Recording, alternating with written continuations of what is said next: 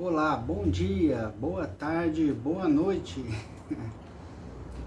Eu venho propor através deste canal a exortação a seguir o nosso Senhor Jesus, mas compreendendo seus ensinamentos de forma que se encontre a lógica, a racionalidade que leva ao sentimento de amor.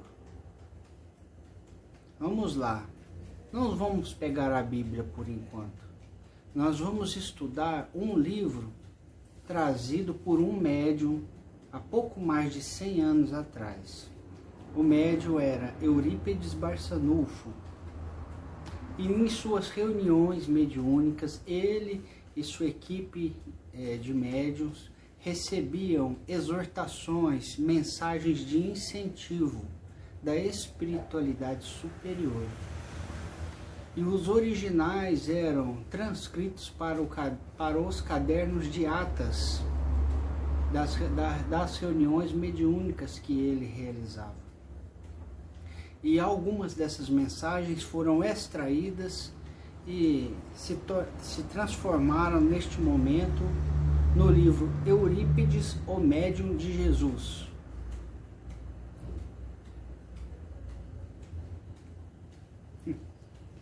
da editora Esperança e Caridade.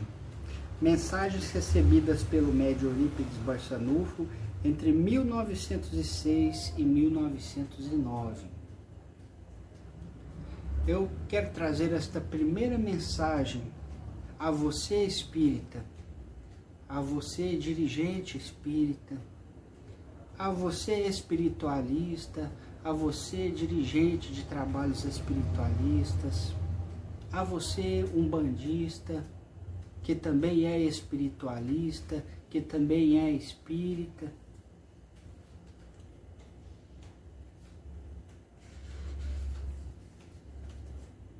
E a todas as pessoas que se afinarem com a mensagem, porque ela é para todo mundo. Mensagem de Ismael, conhecido popularmente como Anjo Ismael. O santo reinado da paz e do amor se encontre em todos os militantes da sagrada causa do Verbo Divino. Irmãos congregados, correm, ou melhor, perpassam pelas vossas cabeças céleres os dias. Qual viajante que se alongando pela infinda estrada, após demorada viagem, detém-se e volve-se a contemplar o caminho percorrido, também nós devemos lançar um olhar retrospectivo e examinarmos com o que havemos feito na bendita jornada do amor.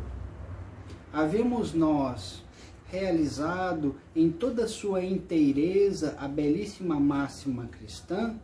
Faça a teu próximo o que queres que ele te faça? Em uma palavra, havemos amado ao nosso semelhante, tal como preceitua a santa lei de Deus? Temos recolhido às nossas casas os órfãos desvalidos, enxugando as lágrimas das viúvas, coberto os nus, visitado os enfermos, saciado aos sedentos, perdoado aos nossos ofensores, sofrido com amor e paciência as calúnias e injúrias? Temo-nos alegrado com as perseguições que se fazem por amor da santa causa? Não temos nós temido aos que matam os corpos, mas não são capazes de dar a morte à alma? Temos nós derramado o perdão, consolo, amor e caridade por todos os seios? Enfim, que havemos feito nós? Está bem cultivada a vinha do Senhor? Oh, que exame necessário, porque bem próximo vem o Senhor da herdade tomar conta aos trabalhadores da última hora. Se algumas dessas causas nos têm passado em descuido, tratemo-las com todo zelo e carinho, para que ao chegar o Mestre da vida, nos encontre reunidos, alegres e fraternos, como operário que, realizado o seu dever, sente-se satisfeito consigo mesmo e descansa-se na paz da sua consciência, certo de que o patrão nada lhe terá a dizer ao que lhe competia fazer. Oh, cada um que quiser zelar pela causa esposada por nosso Senhor Jesus Cristo, não deverá olvidar o mínimo preceito de sua bem-amada doutrina, porque ele é o princípio da vida e amor, e deve estar escrito em uma só vírgula. Nenhuma só vírgula passará sem que não seja ela executada. Ora, quero o grande Senhor Jesus que todos os homens se façam um com seus irmãos. Se assim não fora, ele não teria dito: façais as pazes enquanto estais postos a caminho. O amor, na mais bela acepção deste termo, é bastante desprezado pelos homens. Eu simplesmente, ao penetrar aqui, venho dizer-vos: uni-vos às densas fileiras do grande Verbo divino, realizando tudo quanto ele preceituou, e sereis aureolados pela luz dos puros e dos justos. Quisera mais longamente convosco realizar o exame sobre os nossos feitos, mas voa-se o tempo. Apóstolos, camaradas da fé, entregai-vos às páginas do santo amor, e que do alto jorre por sobre vossas cabeças o manancial divino da luz do Senhor. Ismael. Meus amigos religiosos em geral, especialmente os espiritualistas, espíritas, eu tenho percebido que existe uma desunião, que existe preconceito racial preconceito cultural entre nós. E eu faço essa exortação de coração para coração.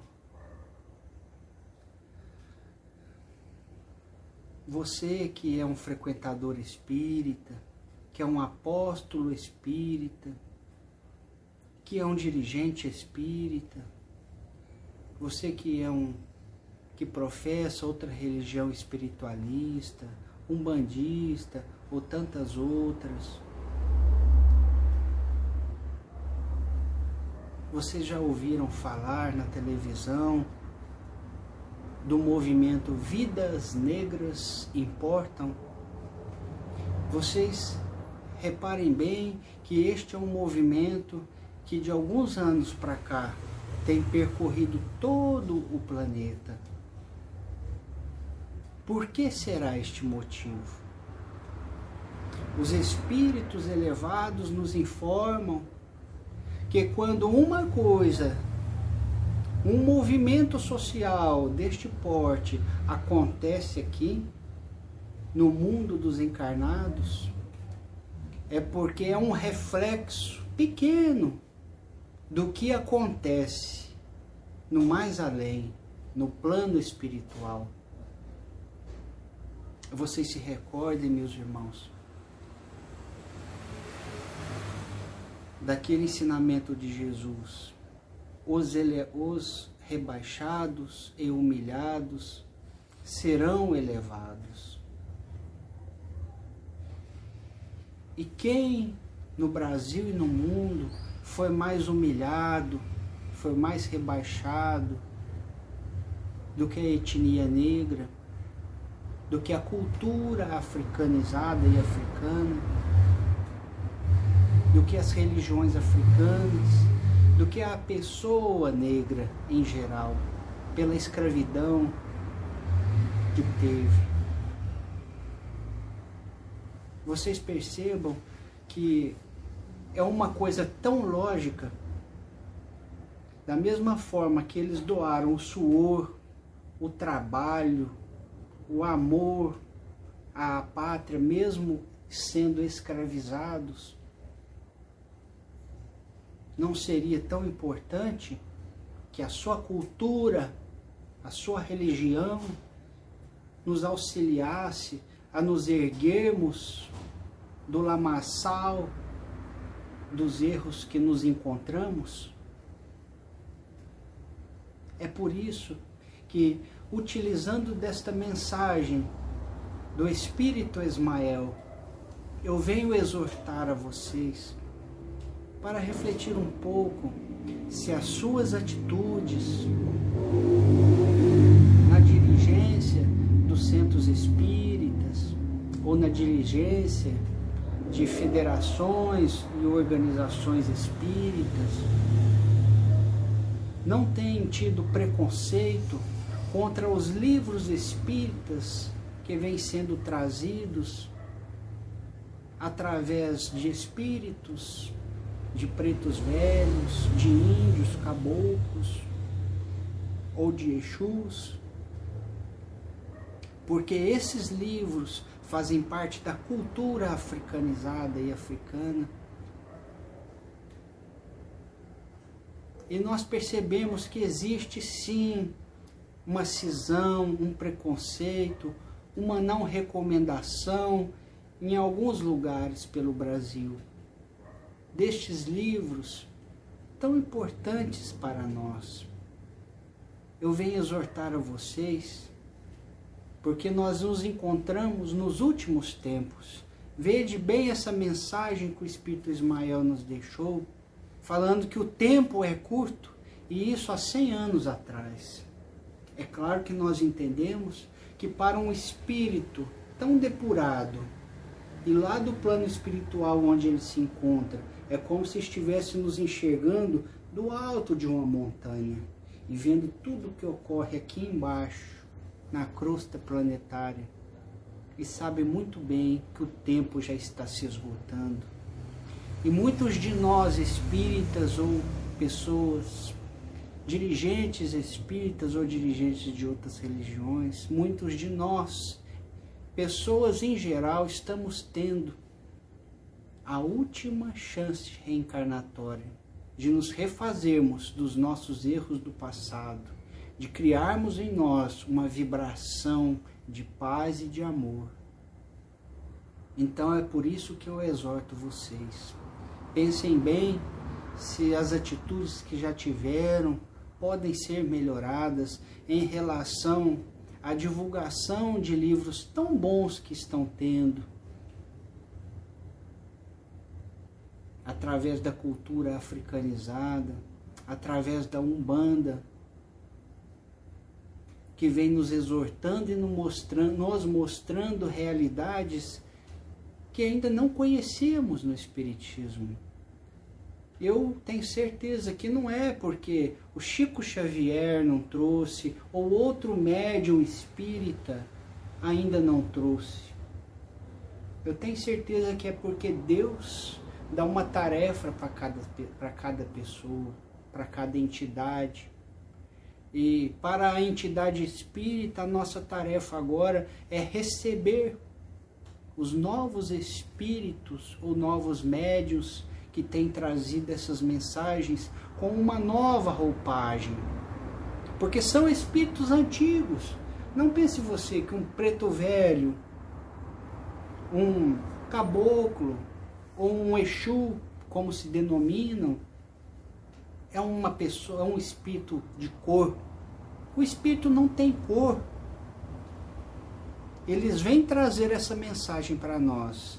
É justamente para te testar, para me testar, a nossa humildade e a nossa consideração para com eles. Sabemos que Jesus nem corpo tem, Jesus é um espírito perfeito que não precisa de corpo. Questão, a questão de ele ser branco, ele ser preto, espírito não tem cor. E se eles vieram com, com essa roupagem de Exu ou de Preto Velho para trazer para nós, é porque realmente a gente precisa recebê-los com essa roupagem. Não só para eles disseminarem o amor e a verdade que Jesus os incumbiu de trazer, mas é nos dando uma chance de nos refazer por dentro, de curar feridas antigas só pelo fato de abraçarmos e recebê-los como irmãos, como espíritos tão importantes que são. Um abraço para todos e eu recomendo o canal no YouTube Casa Plataforma de Oração. Um beijo no coração.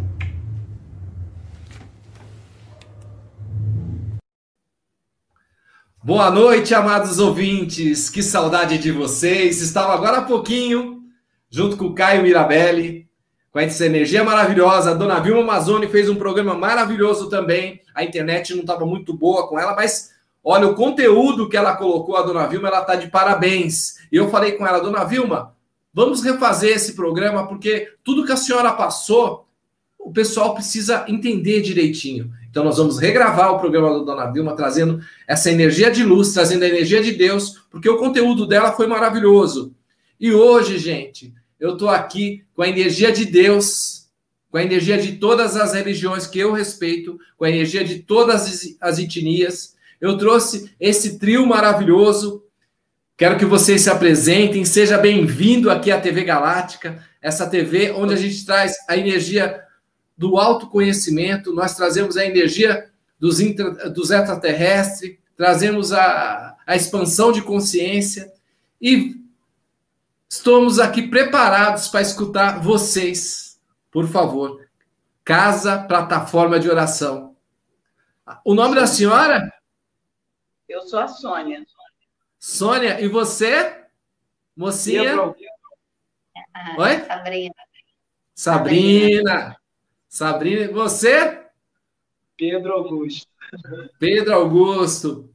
Bom, vamos começar pela no, no, respeitando a melhor idade. Minha querida, como tudo isso começou, se a sua história é longa?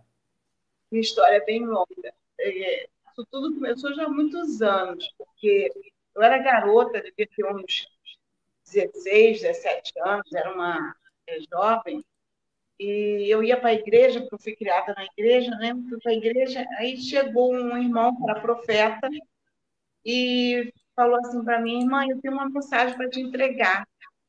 Ele virou para mim e falou assim, é, no tempo certo, Deus vai colocar uma pessoa no teu caminho e você vai ter um filho.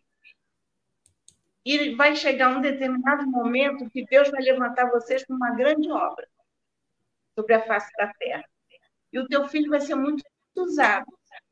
Aí eu, eu falei assim, bom, eu fiquei esperando alguém da igreja. Aí conheci meu marido, que não tinha religião. Mas é, não, ele está aqui provocando. É, é, eu, eu brinco com ele que eu que é minha peça rara. Então,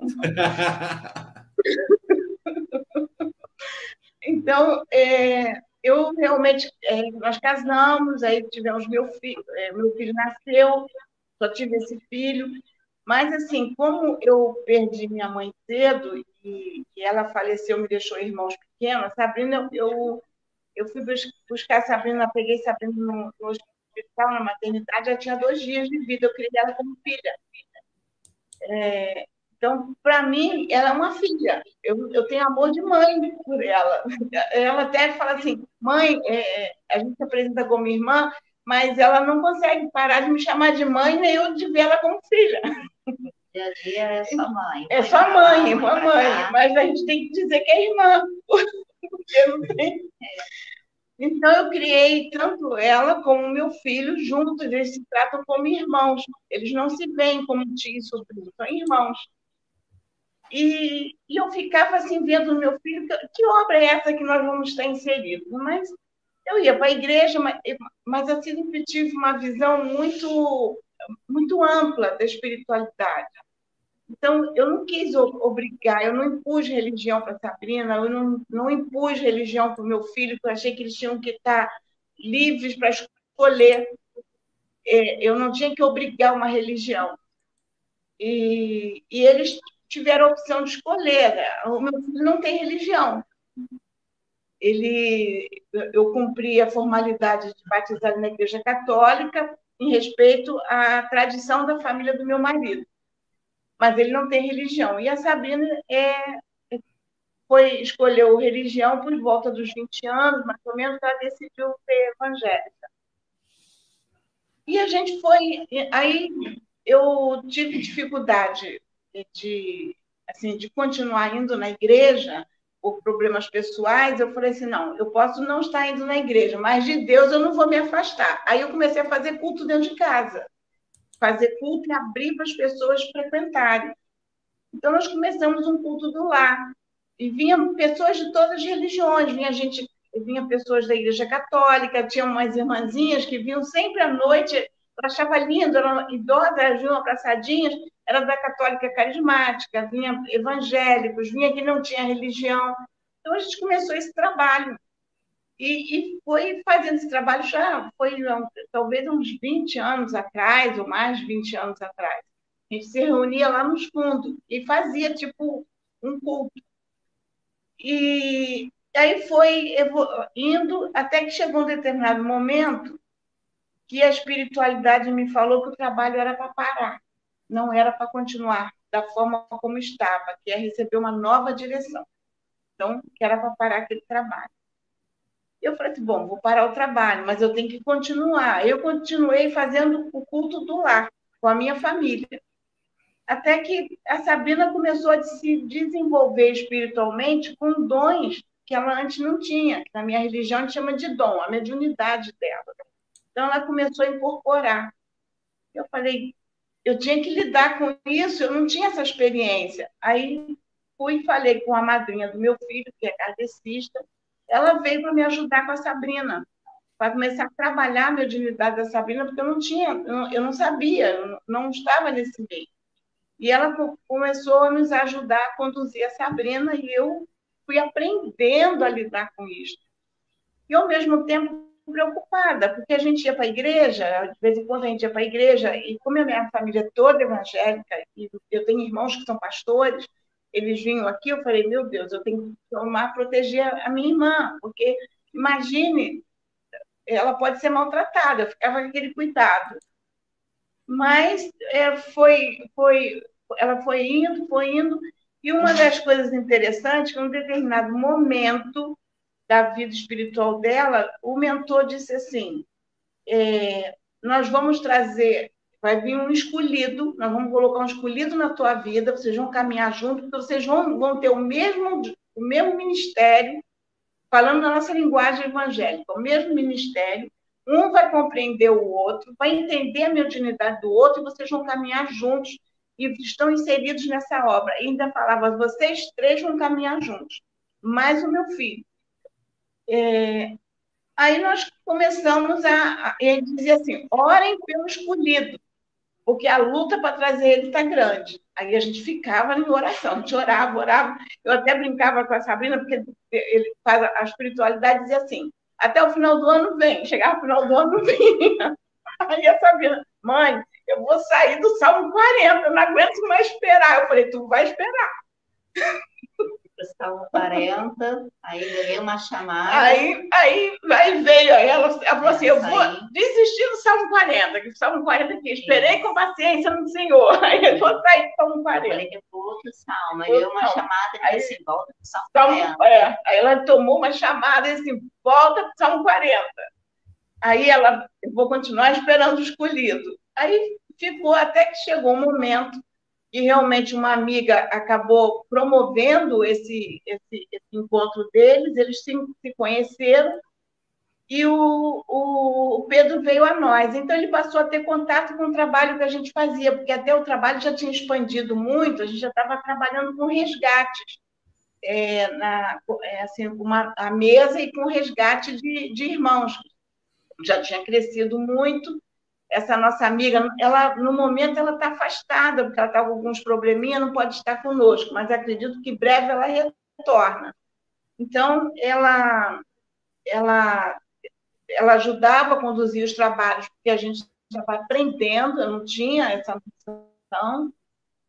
E, e o Pedro veio, é, ele achava que ia ficar só naquela situação de ajudar nos resgates, que os espíritos passavam ou pela Sabrina ou pela nossa amiga, ou para um ou pelo outro, ou pela outra. E Pedro ajudava, Pedro conduzia, sempre ajudando, participando, até que, mas não incorporava. Aí chegou um determinado momento que aí a espiritualidade veio conversar e disse que ia começar a trabalhar com ele, que era o momento dele, ele já estava pronto, que ele já tinha se libertado dos vícios, ele já, já tinha é, é, feito uma profunda reforma íntima, já estava preparado, já estava em condições de ser preparado.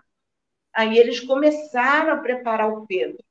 E vinham, até é, eu participei muito da preparação dele, porque eles diziam, eu, eu não entendo muito bem, porque é, tem muita coisa que eu ainda não sei, porque eu estou entrando na religião então, eles diziam assim, eles pediam que eu mentalizasse o, o chakra, a ponte, que eu fizesse a ponte com ele. Eles diziam assim, eu preciso de você para fazer a ponte com ele. Aí falava assim para mim, mentaliza, olha e mentaliza. Eu ficava ali olhando, mentalizando, eu não sei. E aí, de repente, eu comecei a incorporar, a incorporar. um espírito atrás do outro. Espírito atrás do outro. Espíritos é, Exu, Pombagira, Preto Velho, Caboclo, foi indo, foi indo. Aí veio seres de outros mundos, seres de outros mundos, aí canalizações também, canalização com, com espíritos assim é, diferentes e indo, e outros que a gente nunca ouviu falar. E aí foi indo. Aí foi aumentando, aumentando, aumentando. Aí chegou um determinado momento que a espiritualidade nos deu a direção de fazer um canal do YouTube para os espíritos virem falar com as pessoas. E aí nós fizemos. Né? Eu sempre tive mediunidade desde que eu nasci. Né? E, só que eu só cheguei aqui com. Pode falar.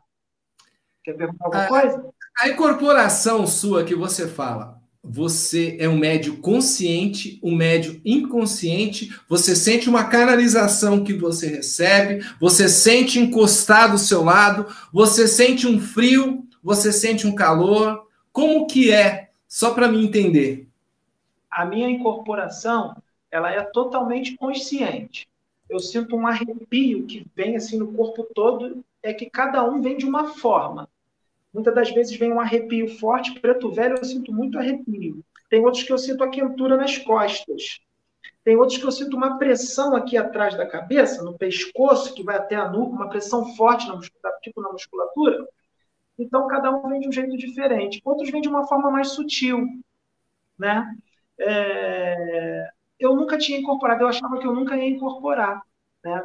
Eu, como eu disse, eu sempre tive mediunidade a vida toda, desde criança, só que nunca vinha as respostas. Eu, e eu tendo experiências inúmeras, mas muita experiência. Cada desdobramento consciente, dentro de naves, é, contato com seres de outros mundos dentro de naves, é, espíritos, desdobramento no meu quarto, dentro do meu próprio quarto, dentro de outras dimensões, indo para outras dimensões, dimensões inferiores, dimensões superiores, sempre é, com alguém me acompanhando. Então foram muitas experiências fortes, muito fortes. E eu contava para os meus amigos, né? Meus amigos falavam: caramba, Pedro, isso é muito forte. Você tem que ir em algum lugar, você tem uma mediunidade muito aflorada. Eu não sabia como lidar, as coisas não vinham a mim até que eu, só com os meus 35 anos de idade, eu estou com 39, só com 35 anos de idade que a Sabrina veio, aí começou a ser tudo revelado para mim, que os espíritos começaram a incorporar nela e falar comigo, explicar tudo, eram conversas longas, e aí eu fui aceitei a missão. Eles me chamaram, disseram que eu encarnei com uma missão muito grande para participar de uma, uma, um trabalho espiritual grandioso, e eu aceitei. Aí eu tive que fazer uma reforma completa, porque eu levei uma vida normal. É, eu bebia, ia para as festas e tudo mais. Então eu tive que fazer aquela reforma, eu tive que largar a bebida, tive que largar aquelas festas, aquelas coisas todas, e continuo fazendo a reforma, né? porque a gente não é perfeito. Estamos aí.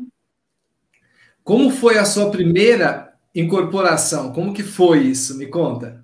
Ih, rapaz, agora é isso que eu estava tentando lembrar hoje. Eu não consegui lembrar, cara.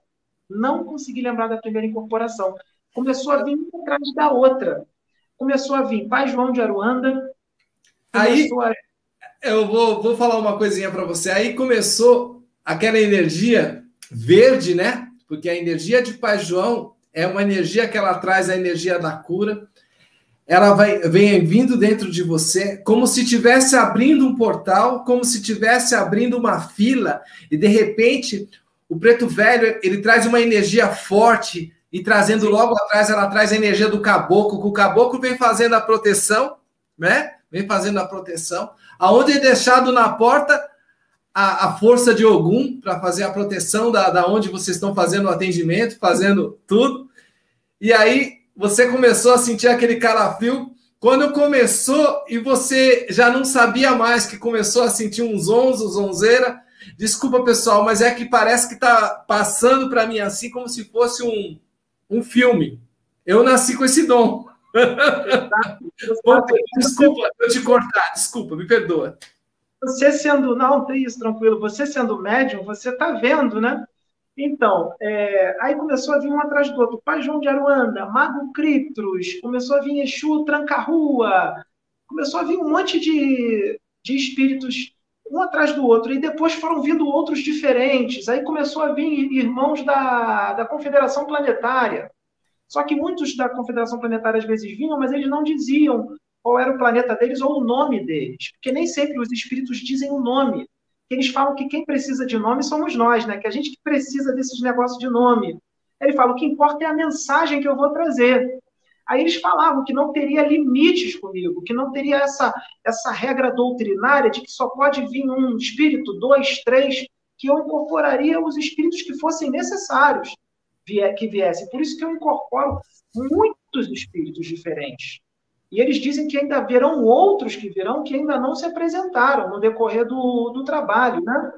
E você sabe como é, né, Wagner? A mediunidade, é, principalmente a consciente, os espíritos, para trazer, para falar sobre determinado assunto, eles precisam de peças no seu arcabouço mental para poder falar sobre um assunto. Eles precisam de conhecimento.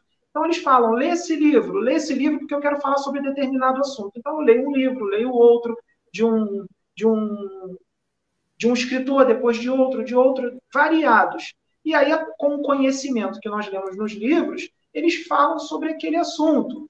Né? Aí eles dizem que vão trazer também um novo, como já trouxeram algumas coisas novas no nosso canal, mas eles disseram que ainda não trouxeram quase nada. Eles ainda vão trazer né, no futuro, porque eles vão trazer através da psicografia muita coisa nova, que eu já psicografei já algumas páginas, né?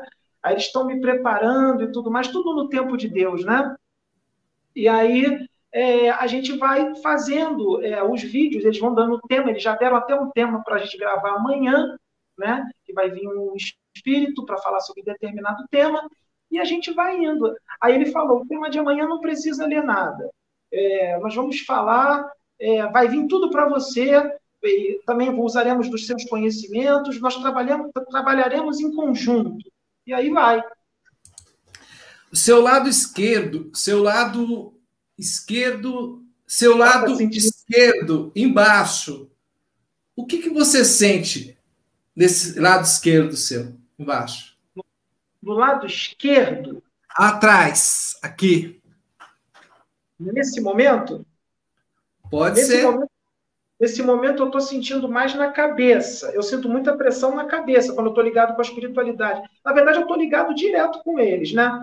E, mas às vezes fica mais intenso, às vezes mais fraco. Agora, nesse momento, eu estou sentindo na cabeça, às vezes no pescoço. Nesse momento está bem sutil. Está bem sutil. Mas eu estou é, sentindo. Ela está sentindo. eu, tá não incorporo, eu não incorporo. É, às vezes canalizo, mas não incorporo mas é, eu tenho uma mediunidade que, assim, vem direto. Entendeu? Vem tudo direto. Hoje, até o Pedro de manhã se assustou, porque é, eu desdobro muito, mas eles não me deixam lembrar. Me disseram que não me deixam lembrar. Eu vou até, assim, posso até. Vou falar porque eles não me deixam lembrar. Eles dizem que não me deixam lembrar, porque senão eu não quero voltar. Olha, dizem as boas línguas que quando a gente não lembra é porque a gente está trabalhando bastante, e quando a gente lembra é porque a gente está aprendendo bastante. Então você não lembra porque você está trabalhando na luz, está trabalhando aí, porque quando nós fechamos nossos olhos, nós, poder, nós temos sete corpos, né? Um dos nossos corpos pode estar no futuro, outro no passado, outro ajudando uma pessoa, ajudando em outra dimensão, em várias dimensões. Quando a gente sente uma dor pelo, do lado esquerdo embaixo, chama chakra humeral. Por isso que você vê em alguns lugares que a pessoa chega, ela coloca a mão do seu lado esquerdo e de repente você irradia, você faz uma incorporação, você faz uma canalização. Ali chama chakra humeral. E é um lugar onde tudo começa a irradiação, a incorporação, a incorporação consciente, inconsciente. Algumas pessoas me falam que médios inconscientes são poucos. No meio de 100, a gente deve encontrar pelo menos uns 15, 20 que são inconscientes, mas a maioria hoje, como ela falou para mim, eu não incorporo, não é incorporação, é uma irradiação, aonde vem o dom da palavra para você, aonde vem as palavras certas, a energia certa, que você fala, meu filho, você pare de se cobrar, olha para frente, veja, esse estombo que você tomou, aonde o caminho está aí, é para você seguir o seu caminho. Saiba que Deus me colocou aqui apenas como uma ferramenta e unindo cada ferramenta que nós três somos, estamos ajudando várias pessoas nesse planeta, tirando os preconceitos, tirando alguns paradigmas, mostrando para as pessoas que quem faz os espíritos ruins ou quem faz as religiões ruins são as próprias pessoas. Todas as religiões são maravilhosas, são lindas, todas levam ao caminho de Deus, são lugares maravilhosos, são pessoas que abrem os braços, porque aonde tem um mentor espiritual, que nem tem um aí atrás de vocês, muito lindo, com braços abertos, de cabelo comprido, de barba branca, falando: Estou aqui em proteção de vocês, não tenham medo, falo o que senti, é, eu esqueci de te dizer, tu falou da inconsciência. Teve uma vez que eles tiraram um pouco da minha consciência. Teve uma vez que veio um felino, um felino, ele canalizou comigo para conversar com a Sabrina, para falar um assunto sério com relação todo, todo o trabalho espiritual. E aí, o que, que ele disse? Ele disse: Eu não vou tirar toda a consciência dele, mas eu vou falar determinados assuntos que eu vou precisar tirar a consciência dele, porque eu não quero que ele lembre, porque é para você. Aí ele tirou só em determinados pontos, porque era para ela. Entendeu? O resto foi tudo consciente, a conversa. Isso é uma coisa que acontece comigo. É, algumas situações que eu passei em que o espírito ele vinha para até mesmo na época que eu ainda não não entendia na religião evangélica para mim era é, profecia né então hoje eu entendo melhor o que, que é e às vezes eu era usada e uh, eles falavam com a pessoa: minha filha não vai lembrar porque isso é uma conversa entre eu e você. E na hora, o que, que acontecia? Eu, na hora, eu estava consciente e eu estava vendo a conversa, tudo que estava acontecendo. Mas quando acabava, cadê que eu lembrava o que tinha sido falado? Eu não lembrava a pessoa me perguntava você, eu falei, eu não consigo, eu não sei. Ao mesmo tempo que parecia que estava aqui, mas ao mesmo tempo eu não conseguia lembrar. E assim é até hoje. Eu tenho certas coisas que eles vêm, eu estou ali consciente, eu estou vendo a pessoa na minha frente, ele está me usando, mas tem determinadas situações que eles não me permitem lembrar. Aí eu não, não lembro, eu volto, quando acaba, eu volto, e eu sei que aconteceu a incorporação, eu, eu lembro de ver a pessoa na minha frente, de eu ser usada, mas eu não lembro, algumas coisas eu lembro e outras eu não lembro de serem ditas. Eu não lembro. Tanto que quando volta, aí a Sônia fala assim: não, porque o espírito falou isso. Eu falo: não, ele não falou. e aí depois é que eu, vou, eu vejo que realmente, né? Eu falei assim: gente, mas como assim? Eu, eu lembro o que, que ele falou. Ele falou isso, isso, isso. Ele não falou isso, ela falou, ele falou isso, isso, isso, isso. Então, isso às vezes acontece comigo. E às vezes é, é, é consciente.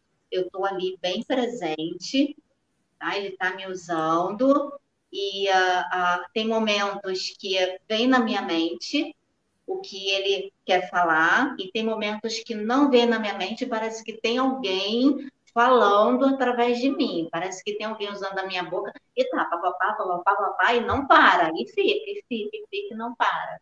Comigo, pelo menos, acontece assim. Mas você toma muito chá? Você mexe muito com ervas? Eu gosto. Eu, eu, eu, eu tomo bastante. Assim, eu sempre compro chá, essas coisas. Eu gosto muito de, de trabalhar com as mãos. Por exemplo, comida para mim é uma coisa maravilhosa. Eu amo fazer comida, eu faço com carinho eu boto, eu gosto ali, eu gosto de trabalhar com as mãos. Meu trabalho é com as mãos. É, quando a gente tem a energia de cura com as mãos, quando a gente tem a energia de alquimia, que gosta de misturar as coisas, quando a gente tem uma energia xamânica, uma energia de caboclo, assim, uma energia de baiano, que baiano gosta de falar demais, né? E ainda junta a bomba gira do lado, que traz a energia do verde, né? Com essa saia verde aí, com esses brincos longos e sente a vontade de falar num salto alto, né? A gente não para, né? De repente, quando vê, já falou, já saiu. Porque o que as pessoas precisam hoje, sempre me falaram, Dorim, é, desde menino, e eu via, falava para mim, não vai por ali, não vai por aqui, eu falava, o que, que é isso? Com o tempo eu fui descobrir que era meu mentor, que ele falava, não faz isso, não faz aquilo, e hoje tem o guardião, tem o mentor, né? Então, são coisas que a gente traz essa energia, traz essa, esse dom maravilhoso, né? Porque todos nós somos médios, cada um tem sua mediunidade. A pessoa fala, eu não sou médio, então me explica, porque às vezes você chega atrasado no seu trabalho, você perde o ônibus, e quando você passa, o ônibus está quebrado. Por que, que você vai atravessar a rua, de repente você vê que bateu um carro, ou você sai mais tarde e alguém passou mal dentro da sua casa? Me explica. O que, que é isso? Ai, senti uma dor. Antes de você comer tal coisa, senti um enjoo. Por quê? Por que, que você perdeu o horário? Por quê? Todos nós somos médios. Todos nós somos filhos de Deus. Todos nós, Deus prepara o caminho certo e a hora certa para você caminhar. Estou errado, minha irmã? Não, eu ia até, você estava falando, eu ia até me emocionei muito com o que você falou, porque você repetiu muitas das minhas palavras para ele. E eu fico aqui no ouvido dele, olha, olha, eu me emocionei, porque você é como se você estivesse aqui ouvindo eu falar para ele. Uma conexão Uma forte. conexão forte. Hoje eu falei muita coisa assim para ele. O Espírito de Deus testifica outro, ela fala. Por isso que eu estava aqui emocionada, porque eu estava falando, o Espírito de Deus testifica outro porque foi impressionante. Você estava repetindo o que eu falei para ele de manhã, com outras palavras, mas foi mais ou menos por aí. Eu, eu, eu me emocionou um pouquinho, porque eu, eu, é, eu sou muito emotiva. Às vezes eu choro, não é de tristeza, é porque ah, eu me emociono com o espírito. Então, o meu choro é, é de exaltação, é de alegria da alegria espiritual. É.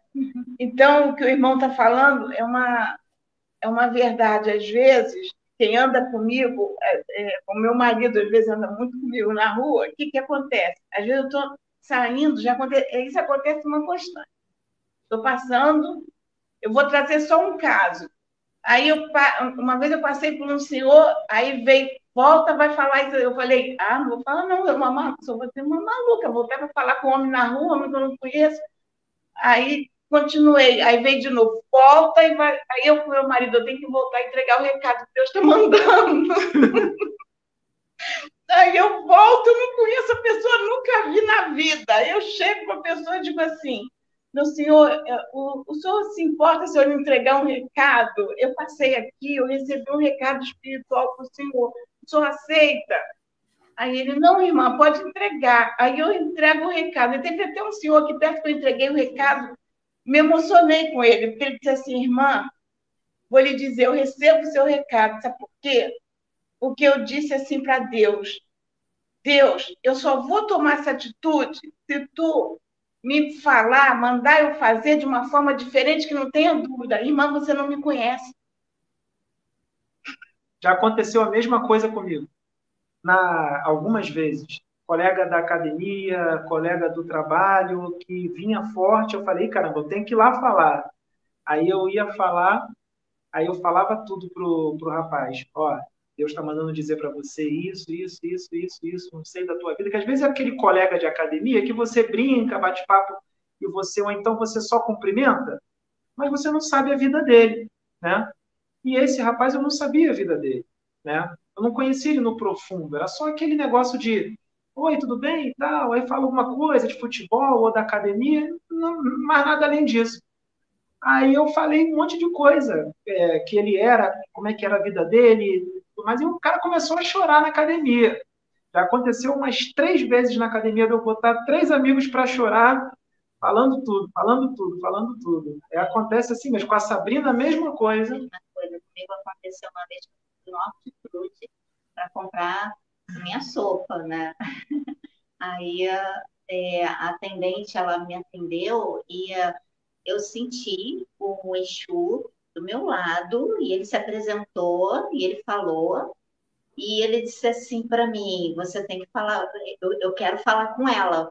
E eu fiquei assim, não, mas eu não conheço, eu ia ali aquele diálogo. Aí foi impressionante, Wagner, porque eu nunca tinha passado por isso. Foi a primeira vez que eu passei. Eu falei assim, não, eu não vou, a mulher vai me chamar de louca eu virei, alguma coisa virou o meu corpo e disse assim, volta. Sabe? Eu fiquei assim, gente, que isso? Aí eu falei, não, eu virei o corpo para ir, o meu corpo virou de volta. Virou assim, como se alguém tivesse me pegado e fez assim, volta. Aí eu falei, tá bom. Aí eu fui até a moça, eu falei para ela, posso falar com você um minutinho? Aí chamei, aí comecei a falar, falar, falar. Aí ela me agradeceu muito falou, né? Ele, ele acho que falei as coisas que ele pediu para falar, ela agradeceu muito e tal. Eu falei, agradece a Deus, tudo.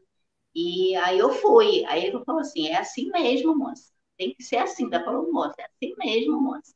É assim que a gente trabalha. Quando tem que fazer, quando a pessoa precisa, a gente sabe, tem que chegar lá e, e entregar, tem que falar. Às vezes eles mandam a gente abraçar as pessoas na rua. Ih, já me mandaram abraçar também. Aí, meu Deus, como é que eu vou abraçar? Assim, vai lá, dá um abraço. Aí, às vezes, eu chego assim, minha senhora, posso dar um abraço? Teve uma vez eu tive essa experiência de abraçar e a pessoa não me largava e dizia assim, eu precisava desse abraço. Eu já tive é, é, clientes que entraram no meu consultório, vai, chegaram para mim e disseram assim, doutora, eu só preciso alguém para conversar. Eu ficava assim uma hora, uma hora e meia conversando com a pessoa, a pessoa, hoje eu não quero, só quero conversar, só preciso de alguém para conversar. Falei, tá, pode falar. Aí ela conversava, conversava. Aí terminava, aí ela, quanto é? Eu falei, nada, estou fazendo a obra do pai, você pode ir. E Quando eu fizer sabe... meu trabalho, eu te cobro.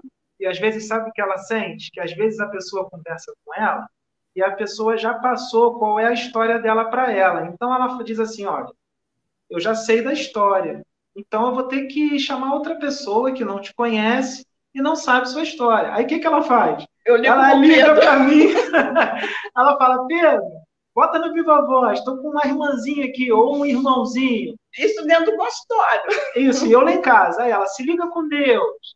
Isso, isso aí já acontece direto, toda hora. Aí eu começo a orar e tudo mais, aí começa a vir tudo. Ou falo eu, ou às vezes já incorpora um espírito em mim e fala com a pessoa. Teve uma moça que ela estava atendendo, eu estava aqui, ela estava atendendo, que ela é dentista, a moça estava lá na, no consultório, e aí a, a, Sônia me chamou, sentiu de me chamar, falou, Pedro, essa moça aqui, é, eu estou sentindo que ela precisa de oração. Aí eu falei, vamos lá, eu sentei de frente para a moça, eu senti de segurar na mão da moça. Aí, quando eu segurei na mão da moça, Wagner, começou a vir tudo na minha mente o que estava acontecendo. Eu fui falando, ah, isso, isso, isso, isso, isso, isso. Aí quem veio? Veio o pai João de Angola. E aí falou o que estava acontecendo. Eu já tinha falado, ele confirmou e falou que estava desfazendo aquelas coisas que estavam acontecendo com ela que não eram boas porque ela não merecia. Era uma boa pessoa, que tinham feito por inveja.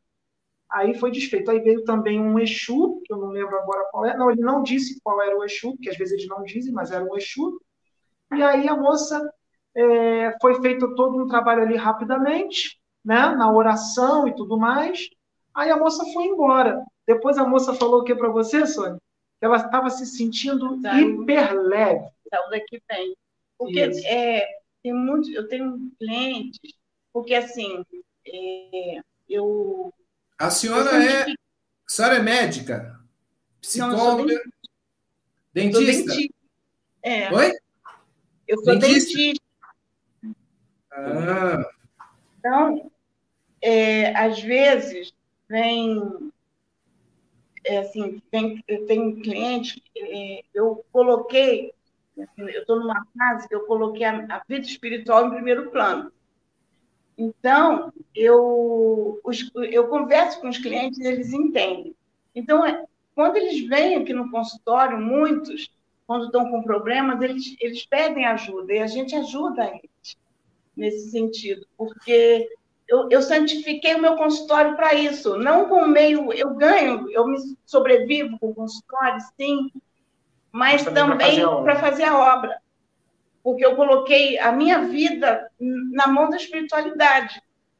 E como eu já estou aposentada do hospital, que antes, quando eu estava no hospital, era mais pesado, eu trabalhava em emergência numa outra profissão, eu trabalhava no hospital, que eu era na área que eu trabalhava na emergência em laboratório e trabalhava é, só emergência CTI. Então, era muito pesado. E eu, às vezes, me desgastava muito. Ah, aí, como eu me aposentei, já tem 10 anos que eu estou aposentada, eu falei assim para Deus: eu não preciso mais dar plantão. Eu dava plantão, era muito intenso plantão. Eu falei: agora eu vou me voltar mais para a espiritualidade vou dedicar minha vida à espiritualidade. E, e consagrei o consultório para isso. Então, os clientes que vêm, eu falei, pai, eu só vou atender aqueles que tu trouxer. E os que tu vai trazer aqui são os que estão precisando de mim. Então, é, os que vêm, já vêm trazido pela espiritualidade para ser socorrido. Amada, você sabe por que você é dentista? Não. eu vou te dar uma. Eu vou te falar por mim. Eu fiquei quase 30 dias. Eu arranquei um dente, acabou dando bactéria num dente. Aí eu fui mexer nesse dente, eu tive que arrancar o outro lado. E quando eu fui ver, não era para mim ter arrancado. E eu estava com dificuldade de falar. Quando eu ia falar, a minha língua grudava onde foi tirado o dente. Aí eu tive que colocar os dentes de volta e fiquei quase 30 dias afastado dos meus clientes, afastado dos meus ouvintes. Quer dizer, que quando a gente é dentista, a gente tem o dom de fazer as pessoas se sentir felizes, aumentar a autoestima. Quando acontece alguma coisa no, na, nos nossos dentes, é que as pessoas querem que a gente feche a boca, que querem mexer com a nossa com a nossa autoestima, que querem mexer com nossos caminhos. Então saiba que você não é nem pela espiritualidade. A sua profissão é para abrir o caminho de muitas pessoas, porque o sorriso é muito importante. Então, quando você tem dente que você vai mexer e você fala, mas eu nunca mexi com um dente assim. E de repente, quando você vê, você já arrumou aquele dente e fala, mas como que eu arrumei? Pois os médicos espirituais, os dentistas que trabalham do seu lado, que você falou que não é médico, tá? Que não incorpora, mas irradia, eles ajudam você naquele momento que você sabe que eu estou falando. Daquele senhor que chegou e você falou: como é que eu vou arrumar esse dente desse, dessa pessoa? Eu nunca vi um dente desse jeito. Olha, vou lhe contar uma experiência que eu tive no consultório, mais de uma. Isso, essa foi uma, uma dessas. Eu faço muita cirurgia, né? Porque a minha especialidade é mais cirúrgica. Aí eu estava operando um, uma paciente e chegou um momento que eu tinha que tomar uma decisão, porque eu, é, eu tinha feito um planejamento, que isso é muito comum em cirurgia. Você faz um planejamento, às vezes você, quando vai, se depara com a situação que você remove tudo, aí você bom, agora eu tenho que pensar o que fazer, porque não está. Porque por mais que você tenha é, as tomografias, tenha tudo, mas sempre você acaba tendo uma dificuldadezinha. Aí quando eu olhei, eu eu falei assim, eu tenho que tomar uma decisão aqui. Aí me veio o pensamento a Deus pedindo orientação. E a pessoa que eu estava fazendo cirurgia era espírita. E aí eu levei, orei pedindo a direção, que eu sempre entro na cirurgia orando, eu consagro as minhas mãos. E aí eu, eu veio a direção, eu falei, já sei, vou conduzir desta forma. Aí eu fui conduzir daquela forma. Depois que terminou a cirurgia, a paciente disse assim, engraçado, teve uma hora que eu vi quando entrou uma pessoa pela porta do consultório, parou do teu lado, chegou no teu ouvido, falou no teu ouvido, e você disse assim, já sei, eu vou fazer. meu marido estava me ajudando na cirurgia, e ele ficou assim, não é possível.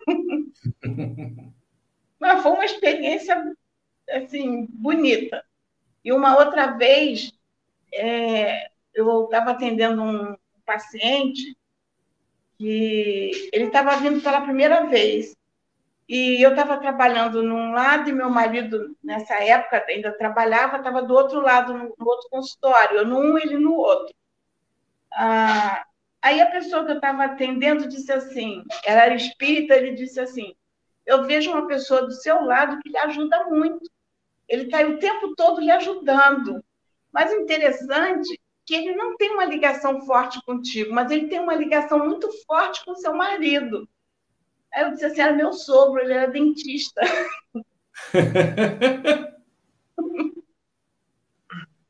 Você sabe que isso é verdade, é verdade, mesmo. Eu tive uma rede de loja de celular, eu tinha três lojas de celular e eu sempre gostei de aprender. Aí eu trabalhava no kardecismo. Aí eles falaram para mim, eu falava, mas tem celular que eu não sei arrumar. Ele falou, pede ajuda na hora que você vai saber arrumar o celular. E realmente, tinha hora que eu não sabia como eu arrumava aquele celular. Eu sei que as minhas mãos funcionavam, fazia isso, fazia aquilo, e simplesmente saía o celular arrumado. Isso é uma coisa fantástica. É assim. Pedro, é. E, e essa energia aí que você vê que hoje nós estamos passando por essa essa coronga aí, né? Nós estamos passando por essa coronga, estamos reunidos dentro das nossas casas. Às vezes, quando você fala hoje, eu assisti os, os vídeos seus, gente, eu não conhecia o Pedro, não conhecia nenhum dos três. A primeira vez que a gente está se falando é aqui na live, ao vivo. Eu nunca vi, nunca tive contato com eles. Falei ontem, falei, vamos fazer uma live, combinamos assim, dois dias antes. Verdade. É, Pedro, o que, que é que as pessoas estão assistindo mais, né? Que estão dentro de casa agora. Quando você fala, qual é o preconceito que as pessoas têm quando você fala Exu, ou quando você fala Pombagira? Me fala um pouco quando você fala, por exemplo, recebi seu meia-noite, recebi Sete Encruzilhada, recebi seu tranca-rua. E conta um pouco como foi isso, especialmente a senhora, que deve ter escutado muita coisa, depois a senhora dá seu depoimento para mim, ela também. Como que é tudo isso no mundo de vocês, por favor? O Exu, é, costuma-se dizer né, que sem o Exu nada se faz. Né? Realmente, sem Exu nada se faz. Né? É, eles vão em lugares que muita gente não vai. Né? eles vão para regiões abissais, para as trevas, eles têm acesso, eles têm um conhecimento para adentrar essas regiões, né? Para resgate, para guerras espirituais, né? E a energia de Exu, cada um tem uma energia diferente. O tranca-rua das almas, quando ele vem em mim, eu sinto uma paz muito grande. Ele fala muito sereno, muito tranquilo ele só gravou um vídeo no nosso canal. Só que nesse vídeo ele veio um pouco diferente, ele veio mais energia, porque ele não veio para falar manso. ele veio para dar uma exortada, porque ele falou que muita coisa tinha que mudar na Terra, que muita coisa tem que modificar, então ele veio para dar um beliscão, para dar um puxão de orelha. Né? O meia-noite, ele também eu sinto uma energia de paz, mas é uma coisa assim diferente, é um negócio assim mais acolhedor, né? Uma paz muito grande e ele fala manso também, né? Já tem outro Exu, por exemplo, o Marabô já é diferente. O Marabô quando vem em mim, ele fala mais alto e ele é bem, assim, aquela autoridade, sabe?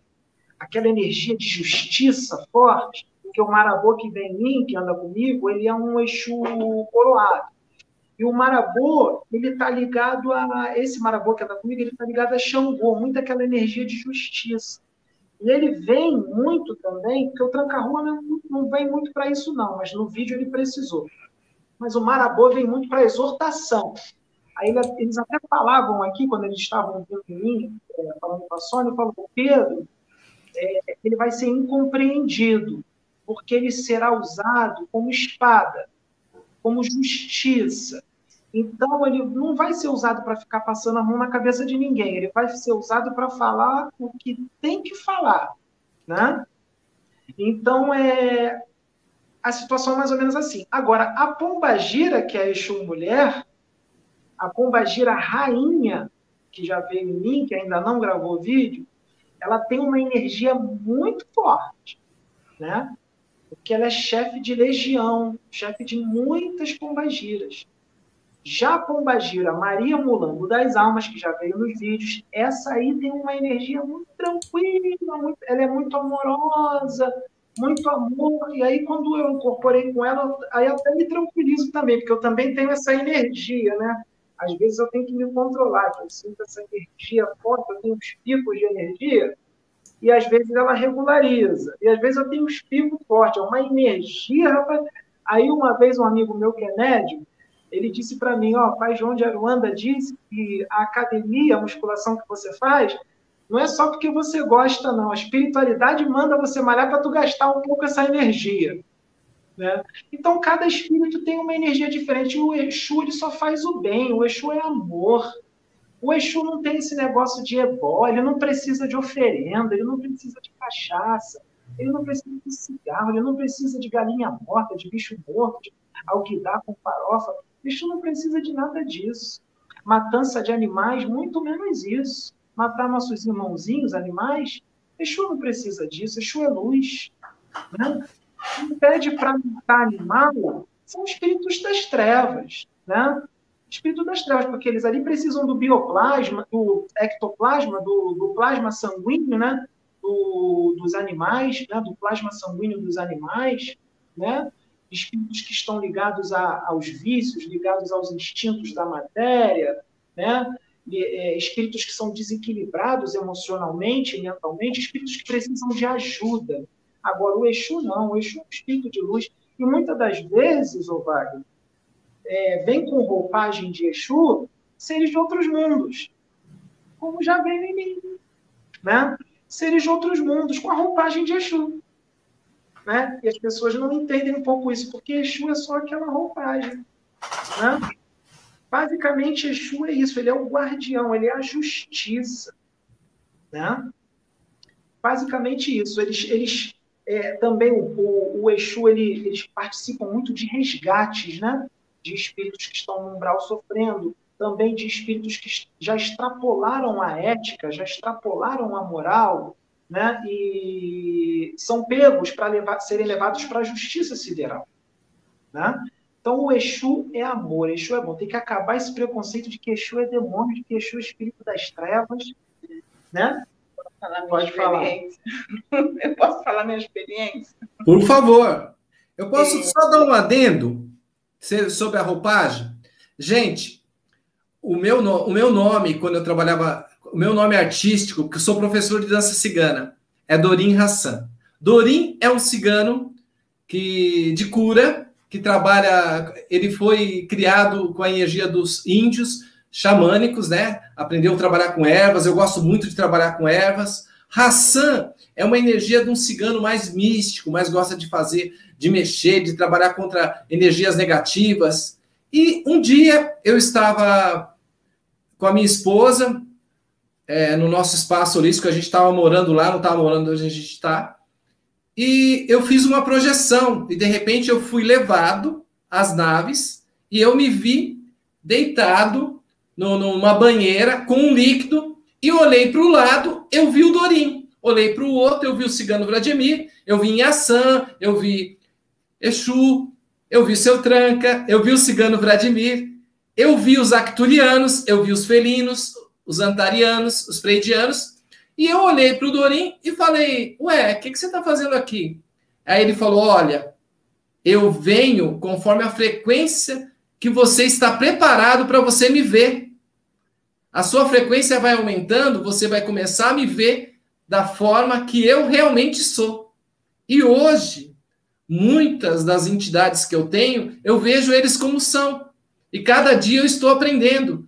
E às vezes a gente também tem que estar preparado, tem que estar, como ele, ele falou, né, uma, a gente tem que participar da evolução, muito estudo, muito crescimento. Gente, a gente tem que ler, a gente tem que escutar as lives, tem que tirar o preconceito. Eu amo todas as religiões, todas as etnias. Para mim, tudo é normal. Eu via essa terrestre desde pequeno. Para mim era espírito. Então eu achava, ah, essa é espírito. Com a Karen, eu fui descobrir que era os extraterrestres. Então, e a gente tem que tomar muito cuidado, que tem os dragonianos, que eles vão nos nossos sonhos, e às vezes eles fazem uma, uma eles fazem uma projeção se mostrando como se fosse nossa esposa, nosso, uh, nossos irmãos, nossa mãe, nosso pai brigando com a gente. Aquilo para você acordar nervoso, brigando. Então tem muitos sonhos que a gente tem que se cuidar. A gente tem que orar e vigiar. Então tome cuidado também com aqueles que se mostram nos sonhos. Você fala, ah, o que eu sonho acontece. Às vezes pode ser uma coisa negativa também. Então temos que cuidar sempre meditar, sempre orar. Desculpa, irmã, pode ah, fazer a. É que eu, eu fui criada, é, a minha mãe era uma pessoa que tinha uma visão muito. É, mesmo ela sendo evangélica e sendo de igreja pentecostal, ela tinha uma visão muito ampla de espiritualidade. Então, ela aceitava, é, ela respeitava todas as religiões, ela respeitava todos, ela não tinha um preconceito. E nós tínhamos uma vizinha que é, ela era um bandista e tinha um centro, centro da casa. Ela, todo ano, dia de Cosmo Damião, ela fazia festa e convidava a gente para ir. A mãe arrumava todo mundo, mandava para a festa do centro dela. A igreja ficava, os irmãos assim, achando, até diziam, ah, está servindo a dois senhores, porque respeito para E eu adorava ir, porque era festa.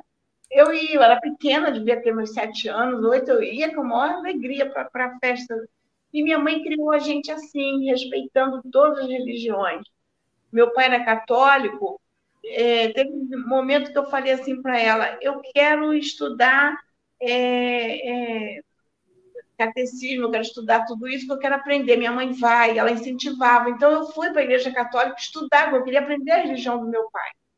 Então, eu fui estudar mas eu fiz a opção de ser evangélica. Eu, é uma opção minha. Eu quero ser evangélica.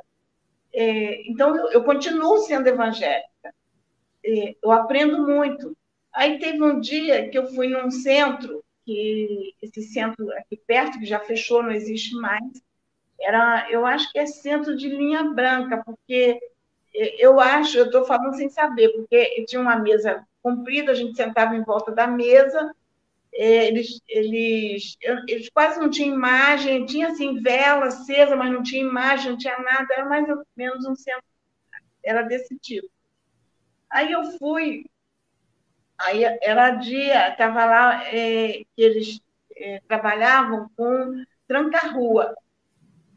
Eles me, eu fui para falar com o tranca-rua. Aí foi assim, levei um impacto, porque o tranca-rua olhou para mim e disse assim: vou repetir as palavras dele, como ele falou. Ele disse assim: é, em toda a minha existência, encontrei pouca, poucas pessoas do jeito que você é. Ele falou assim: é, você é uma grande pessoa, você é uma pessoa muito boa. Assim, mas vai chegar um momento que as pessoas vão saber quem você é. Aí eu, aquilo eu fiquei, eu, eu fiquei com aquilo na mente. Eu falei assim, gente, mas aquilo ficou mexendo comigo. Aí um dia, a, tava, a Sabina estava com o Pedro, eles estavam lá no, no apartamento. Aí o, o, a Sabrina me ligou e falou assim: mãe, eu estou vendo um homem negro que quer falar comigo. E eu estou com medo que o Pedro não está aqui. Para ela. Não tem problema, você faz o seguinte: eu estou aqui contigo. Você continua com o telefone ligado, segura o telefone e nós vamos ficar juntas. E você vê, vamos ajudar para ver o que, que é. Aí quem vem? Foi pai, pai, pai Tomé. Pai Tomé, pai Tomé já veio em mim também algumas aí vezes. Aí vem pai Tomé, aí vem falar comigo, pai Tomé, ô oh, minha querida. Eu, aí ele falou assim, eu dirigi aquele centro que você foi. Eu falei, mas quem falou comigo foi Tranca-Rua. Ele falou assim, ah, mas fui eu que mandei ele falar com você. Eu já é de longas datas. Aí aquilo assim começou a me chamar a atenção. Isso foi muito, muito tempo. E eu comecei aí, o que, que eu fiz? Eu falei assim, não, eu tenho que aprender um pouco da Umbanda. Aí eu fui fazer um, fui lá num centro que foi até um caboclo que me indicou, que veio, me indicou e falou, olha, vai nesse centro aqui, que o curso lá vai te ensinar. Aí eu fui lá, eles me receberam muito bem, eles foram maravilhosos, foram, assim, pessoas é, eu, acolhedoras. Eu expliquei, eu falei assim, olha, eu não quero, eu só quero aprender um pouco. Nossa, eles me deram toda a atenção, me deram é, apostila, eu peguei lá para estudar, é, é, eu comecei a participar dos cursos e, e fiz, aí comecei a aprender, comecei a aprender, aprender o que era pomba, comecei a aprender tudo, porque eu fui buscar o conhecimento e trouxe. Aí eu falei assim: bom, vou trazer o conhecimento para casa. Aí eu trouxe aqui e a gente passou a, a, estudar um pouquinho. Seria tão bom se as pessoas pudessem estudar um pouco de cada religião. E a pessoa pode ter a sua religião, mas pode ter uma visão universalista. Ela pode ser católica, mas com uma visão universal. Ela pode ser evangélica, mas com uma visão universal. A sua não é evangélica, mas com uma visão universalista. Né? Respeita todas as outras religiões. Por quê? Todas as religiões, Deus ali está. Deus usa os seus filhos de acordo com o que eles acreditam, né? A providência divina, ela usa os instrumentos que ela tem para trabalhar. Ah, se ele aceita dessa forma, então vamos trabalhar. O importante é fazer o bem, né? O, o problema é que tem alguns irmãos né, nossos da humanidade que eles julgam sem conhecer né? sem estudar. Às vezes chama o Exu de demônio, mas não sabe nada sobre Exu, não sabe nem quem é Exu. E tem um outro problema também. Espíritos das trevas que se manifestam, por exemplo, em igrejas evangélicas e, e dizem: Eu sou Exu Caveira, eu sou Exu Tranca-Rua. E diz que colocou a pessoa nas drogas, colocou a pessoa na, na bebida. E, e os evangélicos, nossos irmãos evangélicos, muitas das vezes não percebem que isso é uma trama das trevas para denegrir a imagem dos Exus os verdadeiros Exus, que são servos do Cristo, que são embaixadores do Cristo. Né? Então, os nossos irmãos precisam abrir a mente e adquirir o discernimento e estudar com relação ao assunto para que não sejam enganados por espíritos das trevas que estão querendo causar a separação. Que, na verdade, a espiritualidade vem trazer o que nesse momento? A união. Porque só com a união nós poderemos ter um mundo regenerado um mundo de fraternidade, um mundo de amor, um mundo de paz. Porque num mundo onde há separação, partidarismo religioso, não tem como haver um mundo regenerado. Porque regeneração já é um degrau acima, né? Isso é mais para mundo um pouco mais, um degrau abaixo, vamos dizer assim. E nós estamos indo para esse patamar de regeneração. Então é necessário essa união. Os servos do Cristo se unirem não precisa se fundir, mas se unirem, trabalharem juntos, cada um de acordo com o que acredita. E se amarem. Não, é, não se atacarem, não ofenderem uns aos outros. Parar com esse negócio de dizer o irmão está mistificando, o irmão está no animismo. Que isso? Isso não existe, isso não é atitude de um, de um irmão que está indo para o mundo regenerado. Né? Devemos respeitar, porque todos somos servos de Deus, todos somos profetas de Deus, né? Todos nós somos servos de Deus. E mesmo que às vezes apareça um irmão que está num animismo, o que, que nós vamos fazer? Ele é médium, todos somos médios, né? Como você mesmo disse, isso está no livro dos Espíritos. Todos nós somos médios. Se o irmão está no animismo, vamos lá ajudá-lo, vamos lá auxiliá-lo, vamos ajudar ele que está começando agora na mediunidade, e ele pode ser usado para o bem, para uma grande obra, não julgá-lo, não apedrejá-lo, né? Nós temos que ser amorosos, nós temos que ser fraternos, nós temos que nos amar, nós temos que nos unir, nós temos que olhar as pessoas na rua que nós não conhecemos e abraçar. Falar, irmão, posso te dar um abraço? Eu amo você. Ah, mas eu não te conheço, não tem problema, nós somos filhos do mesmo pai, nós somos irmãos. Eu estou feliz de estar aqui do teu lado. Eu quero te dar um abraço, eu gosto de você. Assim como também devemos fazer isso para aqueles que nos atacam. Porque nós não podemos responder com a mesma moeda. Porque se nós respondemos um ataque com a mesma moeda, nós somos mais doentes do que aquele irmão que está atacando. Está entendendo, irmão? Então, nós temos o irmão que ataca, que ataca a gente, o irmão está doente. O irmão que agride a gente com palavras ou através da escrita, o irmão está doente. Ele precisa de amor. Ele precisa de amor. Ele precisa de um abraço. Muitas das vezes, esse irmão, quanto tempo ele não está sem ter um abraço? Sem ter uma palavra amiga? Sem ouvir um eu te amo? Eu sou assim, irmão. Eu amo os meus irmãos. Eu amo toda a humanidade. Eu não consigo odiar ninguém. Eu só fico entristecido quando eu sou ofendido alguma coisa do tipo, mas não fico com raiva. Eu não consigo sentir raiva. Eu só consigo sentir amor, porque eu sou filho de Deus, como todos vocês. E eu sempre vou tratar com amor. Entendeu, irmão? Entendi. Como, como eu falo sempre, né? Nós temos um cartão de crédito, gente, que Deus está lá em cima. Quando você fala uma palavra de luz, uma palavra para você crescer da terceira dimensão para a quarta, para a quinta, a sua evolução, então o seu crédito fica lá em cima. Somos humanos, às vezes soltamos um palavrão, às vezes ficamos com raiva, porque somos humanos, às vezes brigamos, você está andando na rua, alguém te empurra, alguém te, te, te dá um, um solavanco, mas se hoje você está morando numa casa de três cômodos, de quatro cômodos, e de repente você está recebendo hoje a vantagem de receber um, um bônus horas, um dinheiro bom para mudar para uma mansão, você vai ficar no passado ou você vai querer ir para o futuro com a evolução que o planeta está indo? Com aquele bônus horas que você começou a ajudar a pessoa dando amor, dando carinho. Você quer um bom marido? Seja uma boa mulher. Você quer uma boa mulher? Seja um bom marido. Você quer ter amor? ame. Você quer ter carinho? Se faça carinho, se ame, aceite quem você é, não se preocupe com os outros, pare de se sabotar, pare de se cobrar tanto. Gente, ó, o que já saiu da sua boca, já saiu. Não Foi. adianta ficar sofrendo, você fica aí sem dormir. Se o homem não presta para você, larga dele. Se a mulher não presta, larga dele, mas para de reclamar. O seu cérebro, quando você coloca um problema para ele, ele vai procurar resolver. Mas quando você fica em dúvida, você confunde seu cérebro. Então vamos partir para as novas dimensões, vamos partir para a evolução. Vamos saber que todos nós somos irmãos, filhos de Deus. Por que que veio nesse momento esse coronga aí? Para nós ficarmos dentro da sua casa e unirmos a família.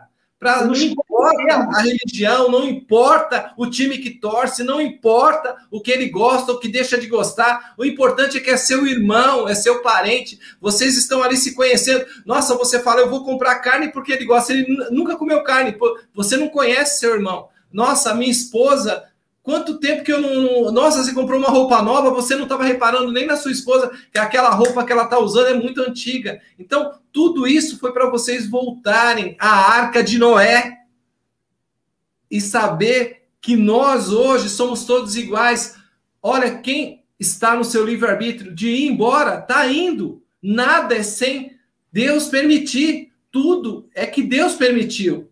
Então permita você ter Deus dentro do seu coração. Não adianta você escutar tudo que a gente fala e de repente você. Olha, quantas vezes eu trabalhava no Kardec e a gente saía. Um dia eu fui dirigindo, indo para casa, de repente eu passei por um cara que eu dei um passe e ele me xingou. Aí eu olhei bem para a cara dele e falei: Nossa, ele pediu um passe para mim e agora, só porque eu, eu pedi passagem e ele não deu passagem, ele me xingou. E ele que não me deu passagem. Então, às vezes, pare de pôr defeito nos outros e olhe que a pessoa pode ser um espelho, o espelho da sua vida. Então, às vezes, a gente reflete quem nós somos.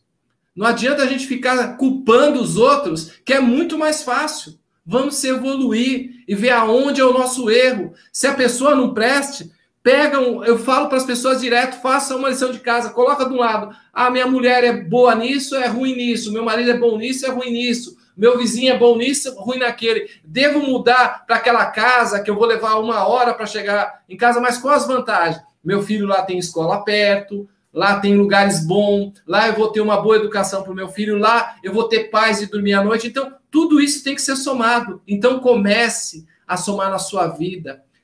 Peça para o seu cérebro, porque o seu cérebro, ele simplesmente faz aquilo que você permite que ele faça também. Você coloca um problema, ele vai resolver. Não adianta você dar uma bola azul para a pessoa, como eu escutei hoje de manhã, e querer receber uma bola amarela, não. Se você deu azul, vai receber azul. Tô errado, irmão. Outra coisa, Wagner. Esse negócio que você disse da raiva, isso é muito importante. O pessoal fala, mas eu não posso sentir raiva. Você vai sentir raiva, porque você está num corpo físico. Você tem um corpo astral, você está ligado às emoções, o que você vai fazer é controlá-las com meditação, com oração. O que importa é, sentiu a raiva? Já medita ali mesmo, na rua, onde você estiver, já pensa em Deus. É o que eu faço, eu faço assim. Sentiu aquela raivinha? Já penso logo em Jesus. E aí já vou controlando, controlando, e aí você tira a raiva. O que importa é quanto tempo aquela raiva vai ficar dentro de você. Você vai alimentar aquela raiva, não é? Então, a espiritualidade, nesse momento decisivo de separação do joio do trigo, o que, que a espiritualidade vem fazendo? A espiritualidade vem fazendo testes, vai. Fazendo testes na pessoa, nas pessoas. E muitas das vezes, esses testes deixam a gente triste, mas é teste, porque depois vai ser resolvido. Está entendendo? E, e, muitas pessoas vêm sendo reprovadas. Por exemplo, na internet. Na internet, as pessoas vêm sendo muito testadas. Porque quando a pessoa está atrás de uma mesa de computador, que elas não tem ninguém ali do lado, que a pessoa está lá não sei aonde, no outro lado do mundo, em outro país, em outro estado, a pessoa ali está escrevendo. E ali ela escreve o que ela quer. Será que ela agiria daquela forma se ela estivesse face a face com aquela pessoa que ela está atacando, por exemplo? Então, ali na escrita da internet, a pessoa está demonstrando quem ela verdadeiramente é. E, é, é, acha que ninguém está vendo, mas Deus está vendo. A espiritualidade está vendo tudo. Nós temos uma programação encarnatória, nós temos uma ficha kármica. Existem os tribunais do karma. E eles sabem exatamente quais são os nossos defeitos e quais são as nossas qualidades, as nossas virtudes. E o que nós temos que melhorar o que nós precisamos melhorar. Eles estão de olho e eles vão fazer os testes justamente em cima daquilo que você tem um defeito. Eles vão pegar na tua ferida. E muitos estão sendo reprovados. Né? Muitos estão se despedindo do planeta. Muitos estão desencarnando, né? chegando no plano espiritual e recebendo a seguinte notícia: meu irmãozinho, está aqui a sua passagem para outro planeta. Na Terra você não pode mais encarnar. Mas esse planeta ele não é no mesmo nível da Terra e nem superior. Ele é um planeta mais primitivo, porque você precisa aprender porque você repetiu de ano. E muitas das vezes nós já viemos repetindo de ano há muito tempo. Mas muitas das vezes nós estamos na vigésima, na trigésima encarnação cometendo os mesmos erros. Nós temos que botar a cabeça para raciocinar. É necessário que a gente olhe para dentro da gente, enxergue o que está errado e admita que você tem aquele erro. Porque as pessoas não estão admitindo. Eu percebo quando o Exu me usa para exortar, e o Exu fala para a pessoa o que ela precisa ouvir, e a pessoa não aceita. A pessoa discute com o espírito, fica furiosa. E aí você vê que a pessoa não está pronta para viver num mundo de regeneração, porque ela não admite. E ela já vem ouvindo, às vezes, de várias pessoas: Fulano, você está muito assim. você está muito impaciente, ou você está muito egoísta. Várias pessoas vão sendo, vão sendo usadas por Deus, porque todos, temos, todos nós temos a centelha divina dentro de nós. Deus usa quem Ele quer. Deus, Deus usa até um camelo, Deus usa até um burro, Deus usa uma tartaruga para falar com uma pessoa. Entendeu? Então, mediunidade não é poder. Mediunidade é para servir. Mediunidade é para servir. A mediunidade aqui na Casa Plataforma de Oração, ela é feita para praticar benevolência. Nós estamos trabalhando verdadeiramente para um mundo de regeneração. Aqui não se cobra nada. Aqui é tudo feito por amor, por caridade. O dia que vier a ter cursos aqui, os cursos serão de graça. De graça. Nós não se cobrará nada. E caso entre algum dinheiro aqui, o dinheiro que vai entrar será para tudo para caridade, será para alimentar aqueles que estão passando fome, será para vestir aqueles que não têm roupa, que estão morrendo de frio na rua, será para calçar uma criança, será para cuidar dos dentes de um idoso ou da saúde do idoso. Todo o dinheiro que vier a entrar aqui no futuro, por enquanto não está entrando nenhum dinheiro, não. Né? Mas caso isso venha a acontecer, né, é, o dinheiro será todo para caridade. Estão dizendo que eu vou psicografar livros. Dinheiro da venda dos livros vai ser para caridade. Essa é a verdadeira mediunidade. Essa é a verdadeira mediunidade. Mediunidade com Jesus é matar um leão por dia, é fazer reforma íntima, profunda abandonar vícios. Servo de Jesus, mediunidade com Jesus, um médium de Jesus, não bebe, não fuma, não usa drogas. O médium de Jesus, de verdade, não julga. Ele não vai na internet e esculhamba com uma obra, falando mal do outro irmão. Ele não faz isso. O médium de Jesus, ele ama, ele apoia, Tá entendendo, irmão? Tô entendendo que tudo isso que você está falando, lógico, tudo precisa de uma estrutura, gente. É, antes de, de, dele doar, ele também precisa se vestir, ele precisa comer, ele precisa tratar da sua família, ele precisa ajudar ele primeiro, como a gente falou desde o começo. Então ele vai se doar também, mas ele precisa se vestir, ele precisa comer, ele precisa ter um celular bom, um computador bom para fazer live. Quanto Quanto mais, eu falo para vocês, porque a, a TV Galáctica, para ter a TV Galáctica, aqui a gente não cobra de ninguém para vir fazer um programa aqui.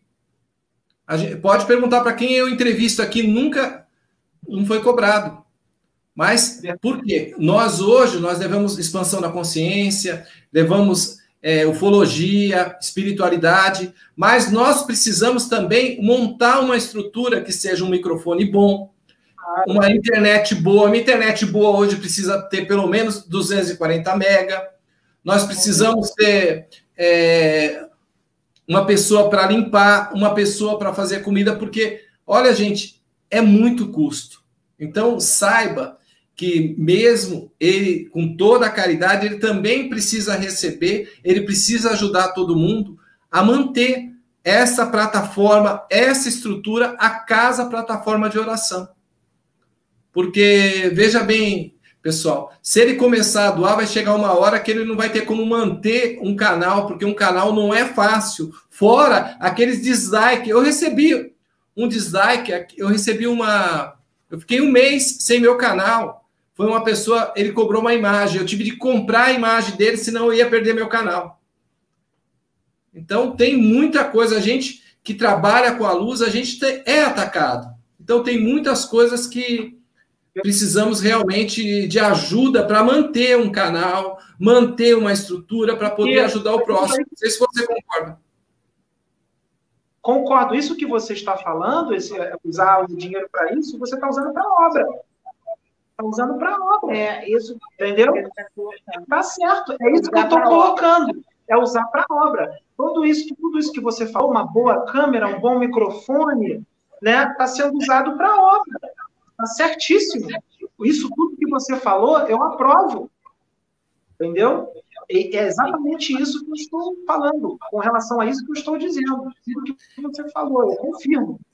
Né? É que nem uma coisa. Vamos dar um curso, mas veja bem, precisa ter apostila, precisa ter um certificado que aquela a, a pessoa vai precisar é, usar para atender outras pessoas, vai precisar é, luz, é um água, tudo. É um né? valor para esses custos que você vai é. cobrar, mas é um valor para pagar todos esses custos. Aí é diferente. O que eu estou querendo dizer é o seguinte: é você pegar o dinheiro para seu benefício próprio. Aí não, que eu acho errado. Agora, você pegar esse dinheiro para pagar todos esses custos, com certeza, está certíssimo.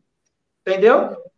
É que nem eu falo assim: você vai precisar de comer, você tem que ter uma comida boa para você Sim. ter força. Você vai Sim. precisar ter uma casa boa, uma comida, um, um lugar para se deitar, encostar a sua cabeça, um carro para você se dirigir para não tomar chuva nem sol, para levar a sua família no mercado, levar em algum lugar, para viajar às vezes, porque tem hora que você precisa refrescar a cabeça. A senhora pode falar sobre isso, né? Não tem hora que precisa dar um eu estou querendo dar um exemplo diferente, que eu vivi, que eu achei que foi muito importante, foi uma forma de fazer caridade e com aprendizado. Para mim foi muito importante isso. É, eu faleceu uma pessoa é, da família e só eu podia ir no enterro, porque os outros estavam ocupados trabalhando, ninguém podia ir, eu, eu fui ao enterro. Mas antes de ir, eu fui orar e me coloquei à disposição da espiritualidade. Eu falei, eu vou ao enterro. Eu me coloquei à disposição. Aí veio o, o Caveira e falou comigo: olha, vai ligada, que nós vamos contigo, que a gente tem muito lá para resgatar, nós vamos acoplar em você e vamos trazer contigo para resgatar. Aí ele até é, ele, ele comentou que, que tinha condições de acoplar todos na minha aula e, e, eu, e podia trazer aqueles comigo. Eu falei, tá. Aí eu fui em espírito de oração. Só que eu falei assim, bom, eu não vou dirigir o carro com assim nessa, eu não sei como eu vou retornar. Então eu pedi meu sobrinho para ir comigo. Meu sobrinho tem um temperamento terrível. ele, ele é brabo, ele tem um temperamento. Eu digo assim para ele: meu filho, só Deus na causa. Você dirigiu. Aí ele foi dirigindo para mim, eu fui com ele. Aí nós fomos para o cemitério. Eu fui, participei do, do enterro, mas em espírito de oração. E eu ficava orando e eu falava, conversava com Deus, conversava com os irmãos. Eu falei, irmãos, eu estou aqui, eu quero ajudar, eu quero socorrer. Aí eu conversava com, com, com os caveiros dizia assim, meus irmãos, olha aqui, eu estou disponível, eu, eu quero ajudar o máximo que eu puder, não, não me usa, eu quero ajudar meus irmãos, eu quero que eles, não quero ver eles sofrendo. Aí foi. Aí na volta eu senti que eu estava, assim, eu, eu estava sentindo até muitas das emoções daqueles que estavam vindo comigo. Eu estava sentindo que e meu sobrinho dirigindo, e meu sobrinho resolveu dar um ataque no carro. Então, eu tive que me controlar, porque eu disse assim, meu Deus, eu não posso falar nada, porque eu estou com os irmãozinhos aqui, eu tenho que manter meu equilíbrio, porque eu tenho que ajudar esses irmãos. E eu fiquei segurando, segurando, não, não quis, deixei meu, meu sobrinho no ataque dele. Viemos até. Quando cheguei, o Pedro e a Sabina já tinham terminado o trabalho e vieram para cá encontrar comigo. Eu falei assim: vamos orar, que eu quero entregar os irmãozinhos que vieram comigo. Ah, aí nós fomos orar, aí oramos, entre, os irmãozinhos foram recolhidos, aí o, o, veio o, o cave, um tatá, um, um tatá caveira daquele cemitério, veio falar, agradeceu muito, que ele estava esperando que chegasse alguém assim, que estivesse disponível, então, que ele ficou muito feliz que ele conseguiu. Ele falou assim: irmã, eu consegui esvaziar aquele cemitério. Eu comprei, to, comprei ele todo em você e trouxe. Aí eu fiquei feliz, eu agradeci a Deus. Depois eu fui orar, eu falei: Jesus, mas eu vim num carro, o meu sobrinho me vai me tirar do sério, me tirar do equilíbrio. Aí Jesus falou assim: Você não pediu para eu te ensinar? Já teve, ela falou, do, do, do, dos, ela falou dos caveiras eu já, já teve um resgate aqui num grande cemitério que uma noite antes eles me desdobraram, eles me levaram nesse cemitério. Faz o Garuanda me levou, e os Caveiras, né, e alguns outros Exus. E eu vi o, os, os, espíritos, é, muitos assim, um do lado do outro, sabe, deitado, agarrados aos corpos, mano. agarrados à matéria, ali ao corpo, né, apodrecendo, o corpo apodrecendo, eles agarrados ao corpo, sentindo tudo o que acontecia com o corpo físico deles. E aí eu falei, hum, vai ter resgate de cemitério. Aí aqui na nossa reunião é, começou, aí começou aquilo tudo, né? Do, o Caveira veio, já avisou, e aí eu contei o desdobramento, e aí teve o resgate de uma quantidade absurda, cara, de espíritos do, do, do, cemitério. Aqui já teve resgate várias vezes com relação a espíritos que vivem em cemitérios. Eu já tive é, é, desdobramentos é, é, no cemitério que eu vi um espírito. Eu fui com a Sabrina, ela, não permitiram que ela lembrasse, mas eu lembrei. Eu vi um espírito sair, quando nós chegamos, alguma coisa chamou a atenção deles, e eu vi um espírito saindo do chão, assim, do, do da lápide, né? Do, do, da terra mesmo, ele levantando, aí virou a cabeça assim, olhou para a gente, e o perispírito dele, a epiderme perispiritual dele, estava toda amarelada e ele estava com umas partes em, como se fosse em decomposição, sabe? Então existem algumas coisas nos cemitérios que as pessoas nem imaginam que existe com relação espiritual. E é um ambiente com uma densidade grande, né? Os Exus caveiras que estão ali, que são aqueles que cuidam do cemitério, fazem um trabalho muito bonito, porque eles fazem toda aquela limpeza energética do local, do, do local Muitas das vezes, um cemitério protegido pelos caveiras, eles cuidam ali dos espíritos que estão agarrados aos corpos, porque esses espíritos que estão agarrados aos corpos, se não tem os eixos de caveiras ali, Mago Negro vem e pega para servir de cobaia. Né? E os recém-desencarnados? Né? Porque quando você acaba de reencarnar, você tem um duplo etérico. O duplo etérico demora, em média, 40 dias para se dissipar na atmosfera. Né? E aquele duplo etérico ainda tem reservas de ectoplasma. Se não tem os caveiras ali no cemitério, os magos negros entrariam e fariam um verdadeiro laboratório de extração de ectoplasma. Né? Viraria uma festa para eles. Então, o trabalho dos Exus Caveiras é uma coisa muito séria e muito bonita. Né? E o Exu Caveira, geralmente, é o que as pessoas têm mais medo, né, Vai? As pessoas, assim, que não conhecem, que não entendem, acha que o Exu Caveira é um demônio. E não é, eles fazem um trabalho muito bonito. Entende?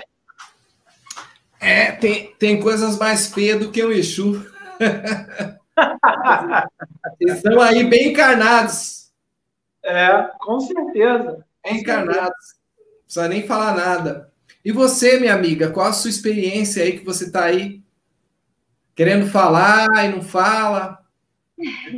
Ah, ela é mais, ela é mais quietinha. É, então, a minha experiência assim, com a escola, é, eu, a minha caminhada né, de evangélica, eu assim, não minto para as pessoas, né? Eu falo a verdade. Eu, por não conhecer, né, saber quem eram os Jesus, e ter aquela coisa né, da religião evangélica, que é todo demônio, aquela coisa toda. Então, eu tinha aquele preconceito com o Exu. Tinha preconceito, aliás, com tudo quanto era espírito, podia ser o que fosse. Na minha cabeça, era tudo demônio. E é, mal sabia isso.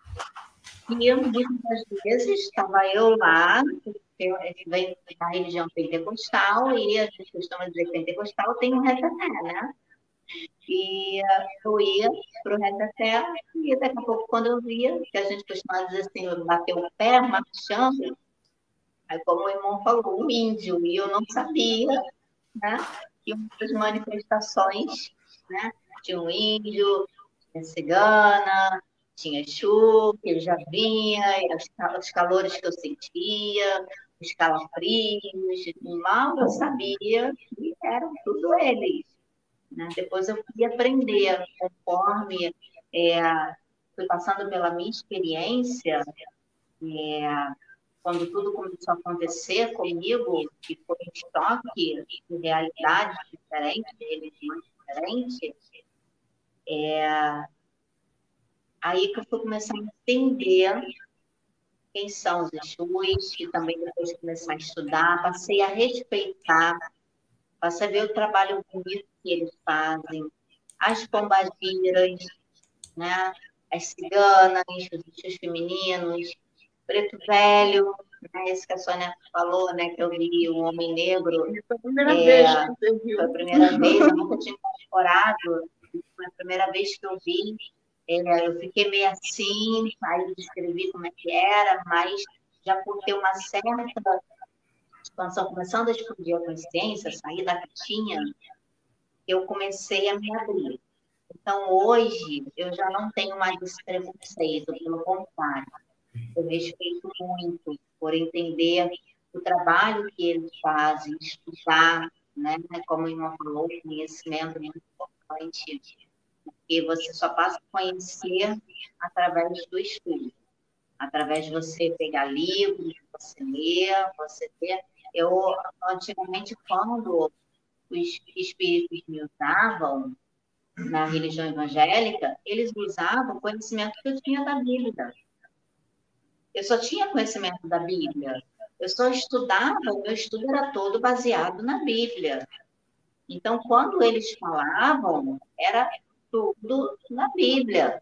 É, eram palavras da Bíblia, eram, ou seja, né? depois que eu passei a ler Evangelho segundo o Espiritismo, Livro dos Espíritos, Livro dos Médiuns, de muitos outros livros, passei a, ter mais vocabulário, enriquecer mais no conhecimento, abrir mais a minha mente. Aí, quando eles começaram até. Eu tenho, às vezes, vem espíritos que incorporam me usando da mesma forma que me usavam da religião evangélica. Só que o vocabulário é diferente hoje. Eles me usam da mesma forma, só que com vocabulário diferente. Só que tudo depende da situação também. Porque é, o meu trabalho, trabalho com muitas pessoas de N religiões. Então, é, às vezes vem até para mim no meu trabalho para conversar com a pessoa, né? e vem aquela informação, uma informação voltada para o espiritismo, né? sobre reencarnação, essas coisas. E eu não sei qual a religião da pessoa, como é que eu vou chegar e vou falar? Aí eu, muito cautelosamente, eu vou e pergunto para a pessoa, você tem religião? Você... Ah, eu sou espírita. Ah, tá, agora entendi por que, que veio para conversar sobre reencarnação, para falar sobre reencarnação. Ou então, às vezes, vem de forma evangélica. Aí, quando eu pergunto para a pessoa, ah, eu sou evangélica, eu, ah, agora entendi por que veio de forma evangélica. Então, até nisso, os, os espíritos, eles me intuem de que forma eu tenho que conversar com as pessoas, se eu tenho que conversar de uma forma mais voltada para o universalismo, ou mais para o espiritismo, ou mais para a umbanda, ou mais para a evangélica. Por isso que o conhecimento é importante, porque você aprende a falar a linguagem de todas as religiões. Você aprende a falar e, e, você dá subsídio para os mentores utilizarem o conhecimento que você tem, mesmo que seja uma intuição, né? ele vai te incluir ali, mas ele sabe que você tem aquele conhecimento que está ali na sua mente, está no teu arcabouço mental. Então, você tem preparo, você tem estrutura para poder ele te utilizar ou te intuir no que você tem que falar para a pessoa. Porque se você não tiver conhecimento, o espírito não faz milagre. Espírito não faz milagre, até porque que eu estudei, o que eles falam comigo na incorporação, o trabalho hoje em dia é consciente, porque o planeta regenerado, o espírito não vai mais precisar incorporar. Ele não vai mais precisar fazer o que eles fazem hoje. Vai ser uma ligação direta. É como se o espírito estivesse do teu lado, assim, do teu ouvido, falando, falando, e você ali, falando para a pessoa. Ele vai estar lá de onde ele está, mas vai estar Por quê? Porque a gente já vai ter evoluído para esse patamar. Então, é, eu, assim, o que eu vejo hoje, né, meu modo de pensar, e o, o que uh, eu fui adquirindo de conhecimento e abrindo minha mente para tudo isso. E você falou é, dos extraterrestres, né? É, dos irmãos de outros planetários. Eu tive algumas experiências, inclusive desdobramentos. Eu tive um que, quando você falou de draconiano, eu lembrei de um desdobramento em que eu fui numa nave draconiana, mas eu não estava sozinha. Eu estava com um mentor. E tinha um espírito lá que eles estavam querendo tirar esse espírito de lá, que é, queriam resgatar. E eu via a nave toda, eu via compartimentos, eu via aquele corredor, eu via aquelas portas, é, tipo como se a, a, a abrisse, sabe? E, uh, e eu senti a presença do draconiano e eu vi direitinho, olha, é um, um réptil humanoide. Foi o que eu vi, sabe? Um réptil humanoide. Era o que eu via e não senti uma energia boa dele. Só que engraçado, eu sentia a minha energia, ele sabia que eu estava na nave. Só que ele não conseguia me achar. Ele não conseguia me achar porque tinha um escudo ao meu redor e uh, o mentor, ele junto comigo, ele me orientava, ele falava para eu criar esse escudo, mentalizar e criava e ele não conseguia me achar. E esse escudo envolvia esse outro irmão e ele com muito medo e ele não via o mentor. Mas o mentor falava comigo e falava assim, fala para ele não ficar com medo. Aí eu voltei já tendo essa consciência sobre desdobramento, o que é desdobramento, porque senão eu ia achar que era um sonho. Eu ia achar que era algum pesadelo, alguma coisa que eu tive. Mas tendo essa consciência. Então, quando você falou dos draconianos, eu lembrei desse desdobramento. Eu tive um desdobramento também com felino, em que eu fui na nave de novo e eu passava, era muito bonito assim, o corredor, fazia até uma meio uma curvinha assim, e eu passava, chegava num compartimento, no, tipo como se fosse uma, uma, sala, em que eu via aquele felino na minha frente vindo, sabe? Muito bonito. Humano, humanoide, só que com um rosto de tigre. Muito bonito. E a nossa comunicação era mental. E ele falava assim, ele me passava, ele já me conhecia, ele sabia quem eu era, e ele me dava muita força para que eu continuasse superando as minhas limitações, as minhas dificuldades aqui. E ele dizia que eles só estavam é, me esperando. Aí ele me abraçava. Eu sentia até o pelo dele aqui no rosto. Aí eu voltei com essa sensação, sabe, de sentir o pelo dele no rosto. E um terceiro foi com Grace, que eu estava numa praia e eu vi aquela nuvem muito grande, as pessoas olhando, fugindo com medo. Você né? foi abduzida, né? É, fui, eu olhava abduzida, é. Aí eu, eu, eu vi aquela, aquela nave e uh, as pessoas com muito medo, né? Aí eu até assim, na hora não sabia o que que era, porque aquela, aquela nave não, aquela nuvem, eu não sabia o que era, eu também acabei fugindo junto com as pessoas, por não saber o que que era aquela nuvem. Aí daquela nuvem veio na minha mente que estavam saindo seres daquela nuvem e que eles estavam é, à minha procura, que eles sabiam onde é que eu estava. Aí, quando eles apareceram do nada, eles apareceram, eram três. Eles apareceram. Aí eu levantei. Quando eu levantei, eles vieram comigo. Eles falaram: não corre, tá tudo bem, nós não vamos fazer mal a você. Nós sabemos quem você é. Tá tudo bem, fica tranquila. Nós precisamos te levar. Aí eu sei que eu não fui andando, eu sei que eu falava assim, tá bom, tudo bem. Daqui a pouco eu vi meu corpo levitando. sabe? Como se estivesse levantando minhas pernas para o alto e sendo um, dois, um de cada lado e o outro na ponta, lá nos meus pés. E eu levitando e eles levando, eu vim para a nave, comecei a ver o teto da nave, eu fui vendo, eu acredito que eu já tinha entrado e já fui levada, porque eu comecei a ver o, as estrelas e, e, a ver o universo. E uh, eles foram indo mais para dentro, aí eu pedi assim para eles, tá, tudo bem, vocês estão me levando, mas eu só quero pedir uma coisa, porque toda vez que vocês me levam, e eu volto, eu não lembro de nada. Mas deixa eu lembrar dessa vez, por favor. Aí eles falaram assim, tá, tudo bem, nós vamos permitir que você lembre. Aí eu fui indo, né, por isso que eu estou comprando, porque eu lembrei, eles permitiram que eu lembrasse.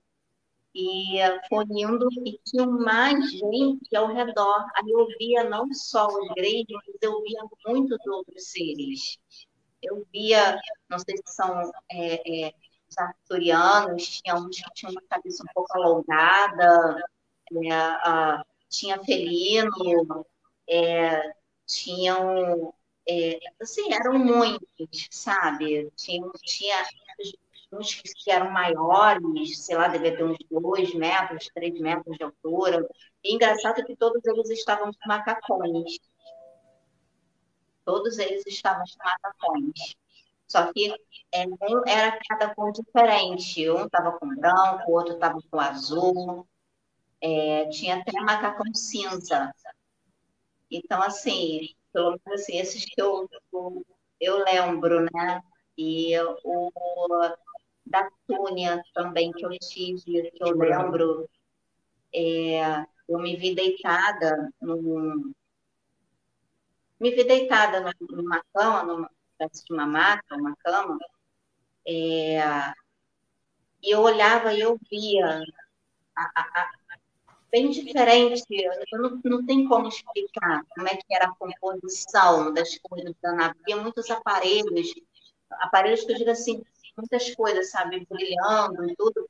E eu vi aquele ser enorme na minha frente. Só que aí ele parou, abaixou para falar comigo. Era engraçado que quando ele abaixou a cabeça para falar comigo, eu estava deitada, o corpo dele, né? Eu olhava e ouvia o corpo dele longe de mim, lá atrás, e a cabeça dele aqui uma experiência que eu não esqueço, porque ela olhou dentro dos meus olhos. E muito bonita, azul.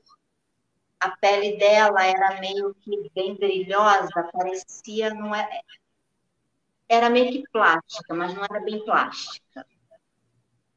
E uh, o olhar dela penetrou tanto no meu parecia que ela me sondava e sabia quem eu era. E olhando dentro dos olhos dela, parecia que eu enxergava o universo dos olhos através dos olhos dela. E era uma conexão, era um amor, uma serenidade. Assim, eram muitos, vários sentimentos misturados. Amor, paz, serenidade que aquele ser me passava e eu via a galáxia, eu via o universo através dos olhos dela. Parecia que ela estava me mostrando como ela enxergava as coisas, como ela enxergava os seres, como ela enxergava o universo. E eu voltei com isso. E isso mudou muito a minha vida, porque eu passei a enxergar as pessoas assim. Eu já enxergava, mas depois que eu tive essa experiência, eu passei a enxergar as pessoas assim, a não ligar para que as pessoas fazem, a entender a atitude da pessoa, a compreender o que a pessoa está fazendo, por que, ela está tendo a reação, por que, ela está agredindo, e uh, a perdoar, sabe? Eu vou ficar triste, porque eu sou ser humano, eu não sou perfeita, eu ainda tenho emoções dentro de mim. Que então, signo você é? Oi? Signo, que signo você é? Eu sou de touro. Touro. Touro gosta de ficar sozinho, guarda as mágoas. é, é, difícil assim, procura ter a paz, mas quando gosta, gosta, quando ama, ama, quando desgosta, desgosta, quando confia, confia, quando desconfia, desconfia, não tem jeito. Quando confia também, começa a falar que nem agora. Demorou, mas ela começou a acreditar na energia da TV Galáctica, na frequência da TV Galáctica, aí ela abriu. Tanto que essa mulher que você viu aí, ela não saiu mais do seu lado. Ela veio abrir sua pineal e abriu o seu cordão de prata direto com o Criador, direto com o Pai. Por isso essa conexão que você tem e ela se te protegeu na hora da sua abdução que você teve, né? Foi abduzida, tentaram te chipar, tentaram clonar você, mas com a força de Deus não conseguiram colocar nada disso em você. Hoje você tem a sua missão de trazer a palavra, de trazer aquele conforto nas pessoas que você acha perto de você. De repente você está no meio da rua, uma pessoa para do seu lado e fala: Nossa, eu perdi o ônibus. Olha, mas eu não sei o que eu vou fazer hoje para levar leite para os meus filhos em casa. Eu briguei com meu marido, o que, que eu faço? E você fala assim e olha para você mesmo e fala: Mas eu nunca vi essa pessoa, mas tudo bem. Aí daqui a pouco vocês já são amigas, você já está aconselhando ela, olha, conversa com ele, olha, vai dar um jeito. Pera aí. Olha, eu sei um lugar que está precisando de uma pessoa para fazer um bico, para fazer uma extra, e lá, além do, do leite, você vai levar a fralda para seus filhos. Ou eu sei de um lugar que está doando. Então, tudo isso vem. Foi tudo isso preparado naquele momento. Isso tudo que você viveu foi uma projeção astral realmente sabe? Você foi abduzida, mas você teve a projeção. Pelo que eu entendi, você viu nitidamente, porque você descreveu. E quando você vê os seres prateados do jeito que você viu, eu, por exemplo, eu conheci os seres prateados, eu achava que era espírito, que eu vi os seres prateados e falava, isso é espírito. Agora, de seis anos para cá, que eu fui saber o que, que era extraterrestre. Não sabia o que era, não. Minha mulher, no fim, fui casar com uma ufóloga, né? Ufóloga, ela sai aí, atrás das coisas. Você acredita, que eu, você acredita que eu falava de seres de outros mundos? Desde criancinha, desde pequenininho, com 4, 5 anos de idade, eu falava de seres de outros mundos, eu falava do universo, eu falava de galáxias, eu falava de raças, eu falava de planetas, eu falava da imortalidade do espírito, com 6, 7, 8 anos de idade. Já falava de tudo isso, parece que já veio, parece que deixaram aberto né, isso em mim. Né? Eu sempre falava, até porque eu também já tinha contato, é, a Sabrina acho que não, a Sabrina foi até depois, mas o meu contato com seres de outros mundos é desde criancinha. É lógico, né? seu amiguinho virtual, qual que era o nome dele? O meu a... sempre foi Toninho. o meu sempre foi Toninho. Não, Toninho, vamos fazer tal coisa, vamos ir para cá. Aí depois acabou virando meu mentor e vai indo. É, acho que a Sônia quer falar alguma coisa. Quer falar, Sônia? Não, eu só ia complementar a questão do que ele falou da Sabrina, que eu brinco que uma vez eu descrevi a Sabrina, porque eu convivo com ela, eu sei como é que ela é. Eu até fiz uma homenagem à minha mãe, que já faleceu, mas está sempre se comunicando comigo, ela está sempre aqui no trabalho, ela é uma das, das mentoras aqui da casa. Então, eu, eu agradeci e a minha mãe de, de ter trazido a Sabrina ao mundo e ter colocado nas minhas mãos para cuidar. Eu falei assim, mãe, tu não sabe o que tu deixou nas minhas mãos. Eu agradecer. Porque eu falei assim, para sintetizar o que é Sabrina, eu digo assim, se alguém bater numa face, Sabrina vai virar a outra, ainda vai te abraçar e vai beijar. Aí eu falei assim, isso é a Sabrina. Eu agradeci a minha mãe e falei, mãe, obrigada, porque tu deixou uma filha para mim que, nossa, é. Eu, eu agradeço muito. E, e até eu tenho mensagem da minha mãe aqui, que nós guardamos, que ela vem, ela fala, eu sabia, filha, que tu ia cuidar dela assim. Então, assim, é, isso é Sabrina. É, eu sou suspeito, porque meu pai desencarnou, minha mãe desencarnou também. Quantas vezes, se eu sonhar com eles, eu sei que eu, tô ser, eu vou ser atacado. Quantas vezes, às vezes, eu olho e minha mãe era mãe de santo, aí às vezes ela tá do meu lado, ela fala: Ah, meu filho, faz isso, faz aquilo. Mãe, volta para lá, mãe, não quero mexer com isso. Vai lá, vai, vai descansar. Aí vem meu pai, meu pai ele, ele sempre foi da Federação Espírita, então ele era preparado. Ele desencarnou já sabendo como ia ser o outro lado, então ele veio preparado. Então, essas coisas, eu acredito totalmente que os pais da gente, eles continuam ali, né? E às vezes eles reconhecem a gente pela nossa frequência, pela nossa energia. Ele nem lembra o nosso rosto direito, mas o espírito, ele está sempre ali procurando ajudar da melhor forma, ajudar as pessoas. E a gente herda muitas coisas dos nossos pais, dos nossos avós, né? Depois que eu aprendi lemãos, os dois dados, a gente aprende ver também quanto as pessoas trazem de outras vidas, quantos calos que nós temos nas mãos, quantas unhas que a gente tem e fala, mas eu tô, coloco remédio e não sai essa, essa unha não para de cair, não, não melhora essa unha, a gente não sabe a herança. A gente pensa numa unha, fora as coisas que a gente não vê. Bom, pessoal, eu sei que o assunto tá maravilhoso, tá tudo uma delícia, aqui é descontraído. Se deixar, a gente fica aqui nesse bate-papo aqui a noite é. toda. Mas eu queria pedir para cada um de vocês trazer uma mensagem para os nossos ouvintes da TV Galáctica, para os nossos ouvintes da casa plataforma de oração, que eu sei que esse vídeo também vocês podem abaixar, colocar lá à vontade na, na plataforma de vocês. Eu quero agradecer a TV Cotia também, que é parceira aqui da TV Galáctica também. Nós temos a parceria com a TV Cotia, a Rádio Cotia, que também faz parte da nossa plataforma aí, das plataformas da, da, da TV Galáctica, das nossas parcerias. A senhora poderia deixar uma mensagem, depois o seu mentor, meu amigo, sem esse óculos, né? Porque ele não precisa de óculos para deixar mensagem, né? né? Porque ele já está aí, ó, faz tempo falando para mim, você não vai deixar eu falar? Você não vai deixar eu falar? Eu falei, calma, que no final você fala o que sentir vontade. A, a, mensagem que eu vou deixar é a mensagem que eu sempre falo. Eu até brinco que eu digo que na nossa família a gente tem um lema que é um por todos, todos por um. Quando um está precisando, todos se unem. E quando todos estão com problema, um vai lutar por aquele. Então, eu sempre falo, nós temos que ser assim, um por todos, todos por um. Não, não tem, não pode haver então, a mensagem que eu sempre trago e que a gente colocou como lema da plataforma é que seria muito bom, um bom e consuave é que os irmãos vivam em união. Então, isso que eu sempre prego, preguei a vida toda, preguei dentro da minha família, a união entre todos, nós temos que estar socorrendo uns aos outros, ajudando, se um cai outro, vai levanta. Então, é essa, essa é a mensagem que eu deixo. Minha querida, qual a sua mensagem, minha querida? É, eu ia falar, acho que a gente é, é a transmissão do pensamento. Eu ia falar justamente sobre isso. Quão é importante a união, se apoiar o outro irmão na caminhada dele.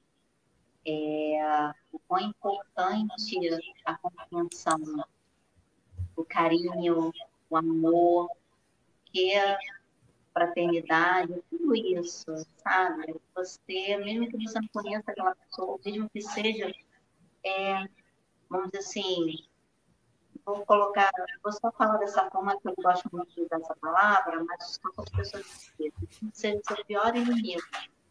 Né? Aquela pessoa pode considerar, você não considera ela seu inimigo, ela te considera, né? É, você, mesmo que seja, fazer o que Jesus disse, que é amar os vossos inimigos e orai por aqueles que vos perseguem, porque perseguem a segurança. Então, é você orar por uma pessoa. Ela precisa de oração. É, então, essa é a minha mensagem: é amor, fraternidade, união, compreensão. Você não precisa entender o outro, mas basta você compreender às vezes aquela pessoa está com uma atitude, mas olha o passado dela, olha a infância dela, olha como é que foi. Então, não, já não julga você está vendo a reação dela. Ela é a criação, a forma como ela foi criada. Então, essa Meu amigo Pedro, qual a mensagem que você traz aí? A mensagem que eu trago é para os irmãos orarem mais, meditarem, porque através da meditação, uma boa música, uma música que vai te elevar para a fonte criadora, nessa meditação você olha para dentro de si. e tenta vasculhar o que ainda precisa de conserto, o que ainda precisa melhorar, conversa com Deus mentalmente. Deus está ali presente, está dentro de você, está em toda parte. Né? Eu, quando comecei a fazer a minha reforma íntima, eu fui mudando muitas coisas. Eu antes eu era impaciente, eu era um pouco impaciente, um pouco não, eu era um pouquinho impaciente a nível ao quadrado. Aí eu fui, através da meditação, através da, da, das orações, a Sônia me chamava muito para orar, né? eu fui mudando isso porque eu fui me ligando com a fonte criadora, você se liga. Então, se você se liga verdadeiramente à fonte criadora, você vai ter paz, você vai andar sereno, você vai andar tranquilo, você vai ter paz.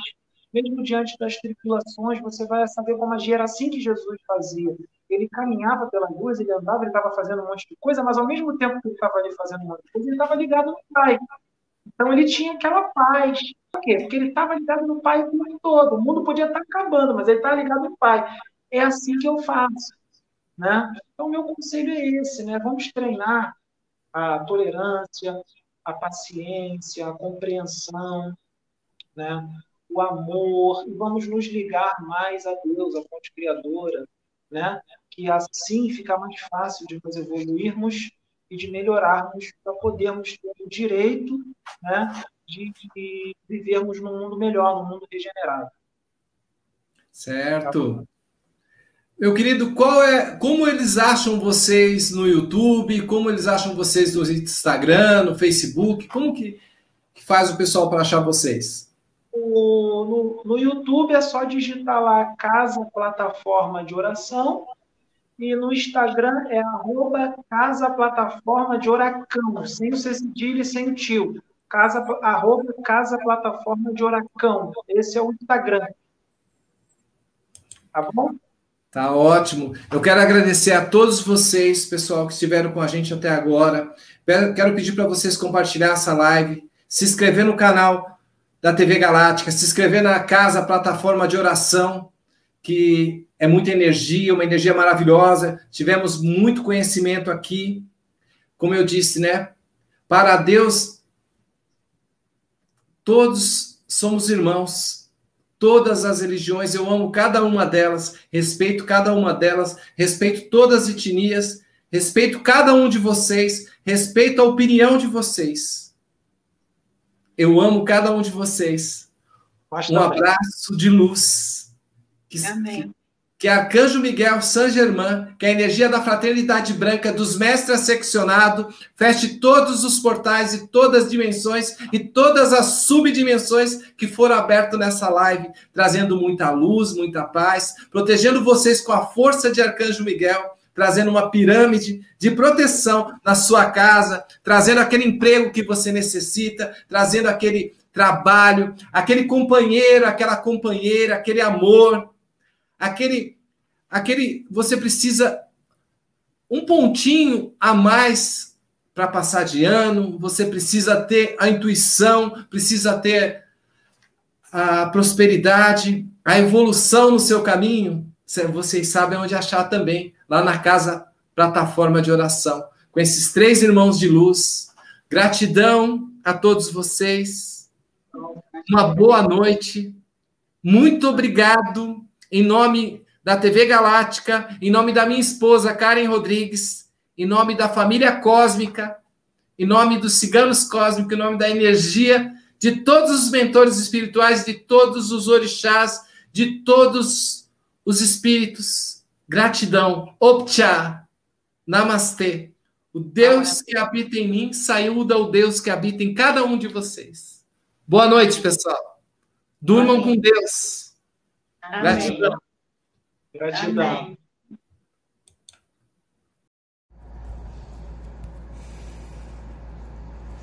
Eu sou o Anton, guardião do comando superior da Terra. É chegado o momento, é chegada a hora. Será feito um grande mover nesta casa, uma grande obra um mover não só planetário, mas universal. dons novos, dons que já existem, mas muito mais intensos, muito mais profundos.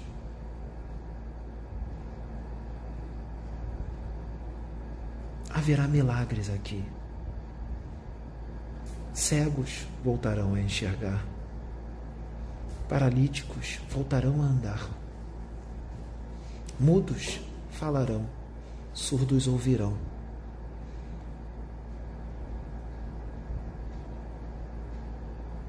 Chagas serão curadas, livros serão psicografados, mensagens novas, nunca ditas antes, serão trazidas.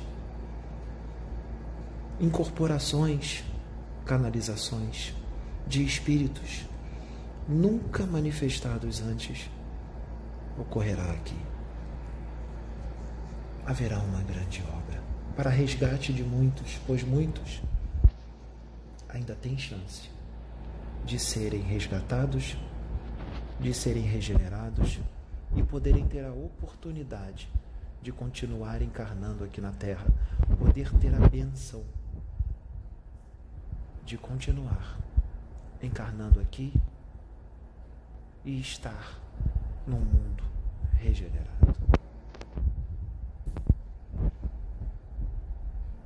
É preciso que os meus irmãos entendam que a mudança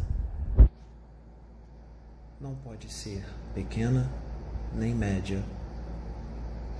Ela precisa ser grande. É preciso rever muitos conceitos. É preciso olhar profundamente para dentro de si. Esqueça o próximo. Olhe para dentro de si e mude tudo o que precisar ser mudado. Porque não há mais tempo. É a última chance da maioria aqui nesta terra. É necessário mudar. Por quê? É uma misericórdia ir para outra casa planetária? Sim, mas o aprendizado será duro, será árduo, será o ranger de dentes para muitos. Isto está na palavra de Deus. O ranger de dentes não é o inferno. Serão aqueles que serão deportados para mundos ainda mais na periferia da galáxia, ainda mais tenebrosos, onde lá haverá o verdadeiro ranger de dentes. Eu, pessoalmente, visitei estes mundos e eu chorei, porque eu vi o que os meus irmãos da terra, que estão fazendo suas escolhas, passarão e não é nada bom. Infelizmente é o remédio, o remédio amargo que muitos irmãos daqui da terra estão escolhendo. O que vai acontecer aqui a partir de amanhã vai se propagar, porque será forte. A partir de amanhã, este rapaz começa a ver os espíritos como se encarnados fossem. Muitos deles aparecerão, surgirão, trarão recados para as suas famílias, endereços, telefones, nomes, tudo. Isso irá se propagar. É necessário. A obra nesta casa irá explodir muito rápido a partir de amanhã. Estejam preparados. Senhora, ajude-o ele vai precisar de você, porque tudo acontece amanhã. Já dissemos a ele qual é o novo dia que haverá reunião nesta casa. O novo dia é às quartas-feiras, sete horas da noite. Necessário que todos os médiums estejam aqui. É claro que quando houver algum problema, não é obrigado quando houver doença, estar doente, ou algum problema sério a ser resolvido, tudo bem. mas é necessário que se estejam todos os médiums que se prontificaram a trabalhar nesta casa. O plano espiritual começará a trazer pessoas para cá. Vocês não precisarão ir atrás de ninguém. O plano espiritual vai trazer médiums para esta casa. Porque os outros já fizeram as suas escolhas. Uma pena. Nós precisamos de médiums decididos, determinados, médiums que não julgam, médiums que não abandonam trabalhos espirituais por causa de convicções próprias, médiums que têm propensão à inconstância, que quando o trabalho começa a ficar sério, fogem por pura fraqueza, por pura covardia.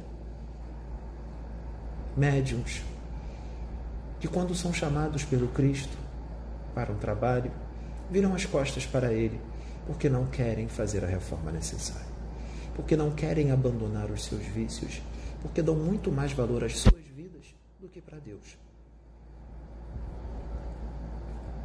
Médiuns que não mergulham no trabalho, médiuns que não levam a sério, não dão a seriedade necessária que deve ser dada a importância que deve ser dada ao trabalho. Esses, nós, os guardiões da humanidade, não queremos. Estes nós dispensamos. Nós queremos médiums decididos, fortes, determinados, que sabem o que quer.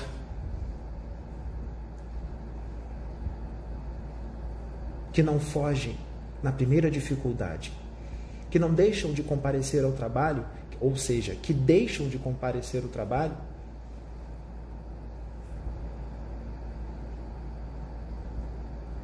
esses que deixam de comparecer ao trabalho, porque tem uma festa para ir, porque tem uma viagem, porque o cachorro passou mal, porque o passarinho está doente. Estes nós não queremos.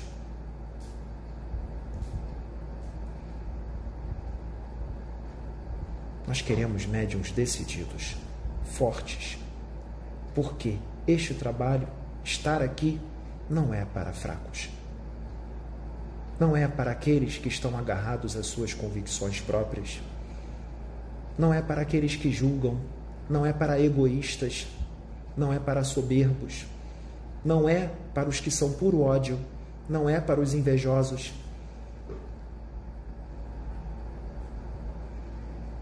Este trabalho não é para esses. Esses trabalho, esse trabalho é para aqueles que verdadeiramente amam a Deus, amam o Cristo, porque muitos que foram chamados para este trabalho, que dizem amar o Cristo, o Cristo que eles dizem que tanto amam, ele virou as costas para o Cristo.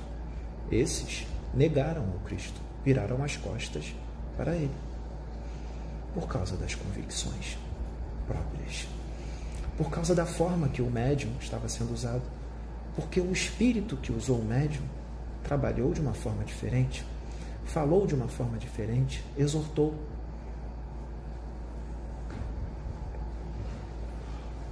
Esses já fizeram as suas escolhas. E se quiserem retornar, as portas estão abertas, mas irão retornar em outra condição. Porque os seus mentores já os abandonaram. Não estão desamparados, mas os seus mentores não trabalham mais com eles. Já foi decidido. Os mentores deles, mesmo que eles voltem para este trabalho, não virão deles. Se algum mentor entre aspas, vir, aí sim eu vou dizer que é um espírito mistificador, enganador. E estes enganam muito bem. Cuidado. Estejam atentos. Porque quando se toma certas posturas, quando se faz certas escolhas, quando se pensa certas coisas ou sente certas coisas, se estabelece sintonia E dependendo do que se sinta e do que se pense, a sintonia não é boa. E estes espíritos são especialistas em enganar, em manipular mentes, manipular emoções. Trabalham de forma muito sorrateira, mas muito profunda, e faz com que a pessoa subjugada e marionete deles se sintam que são senhores de si, quando na verdade estão sendo vergonhosamente manipulados. Que é o que aconteceu aqui com muitos destes que tiveram as suas posturas, que vieram com uma ideia. Nós sabíamos qual era a ideia, qual era o plano. Muitas vezes, todas as vezes, Por isso, algumas vezes não viemos. Porque não viemos aqui para discutir com médium nenhum que não acredita no que está acontecendo, que não aceita por causa das suas convicções, mas não vamos perder o nosso tempo discutindo com ninguém. Nós temos algo muito mais sério a fazer. Estes já estão condenados.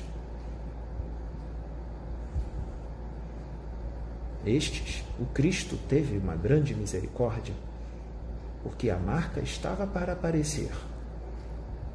E o Cristo sabia, mas por amor os chamou, deu tempo, esperou, atrasou o trabalho para resgatar estas vidas. E não entenderam. A marca apareceu. Logo depois, os seus desencarnes não são mais habitantes da terra.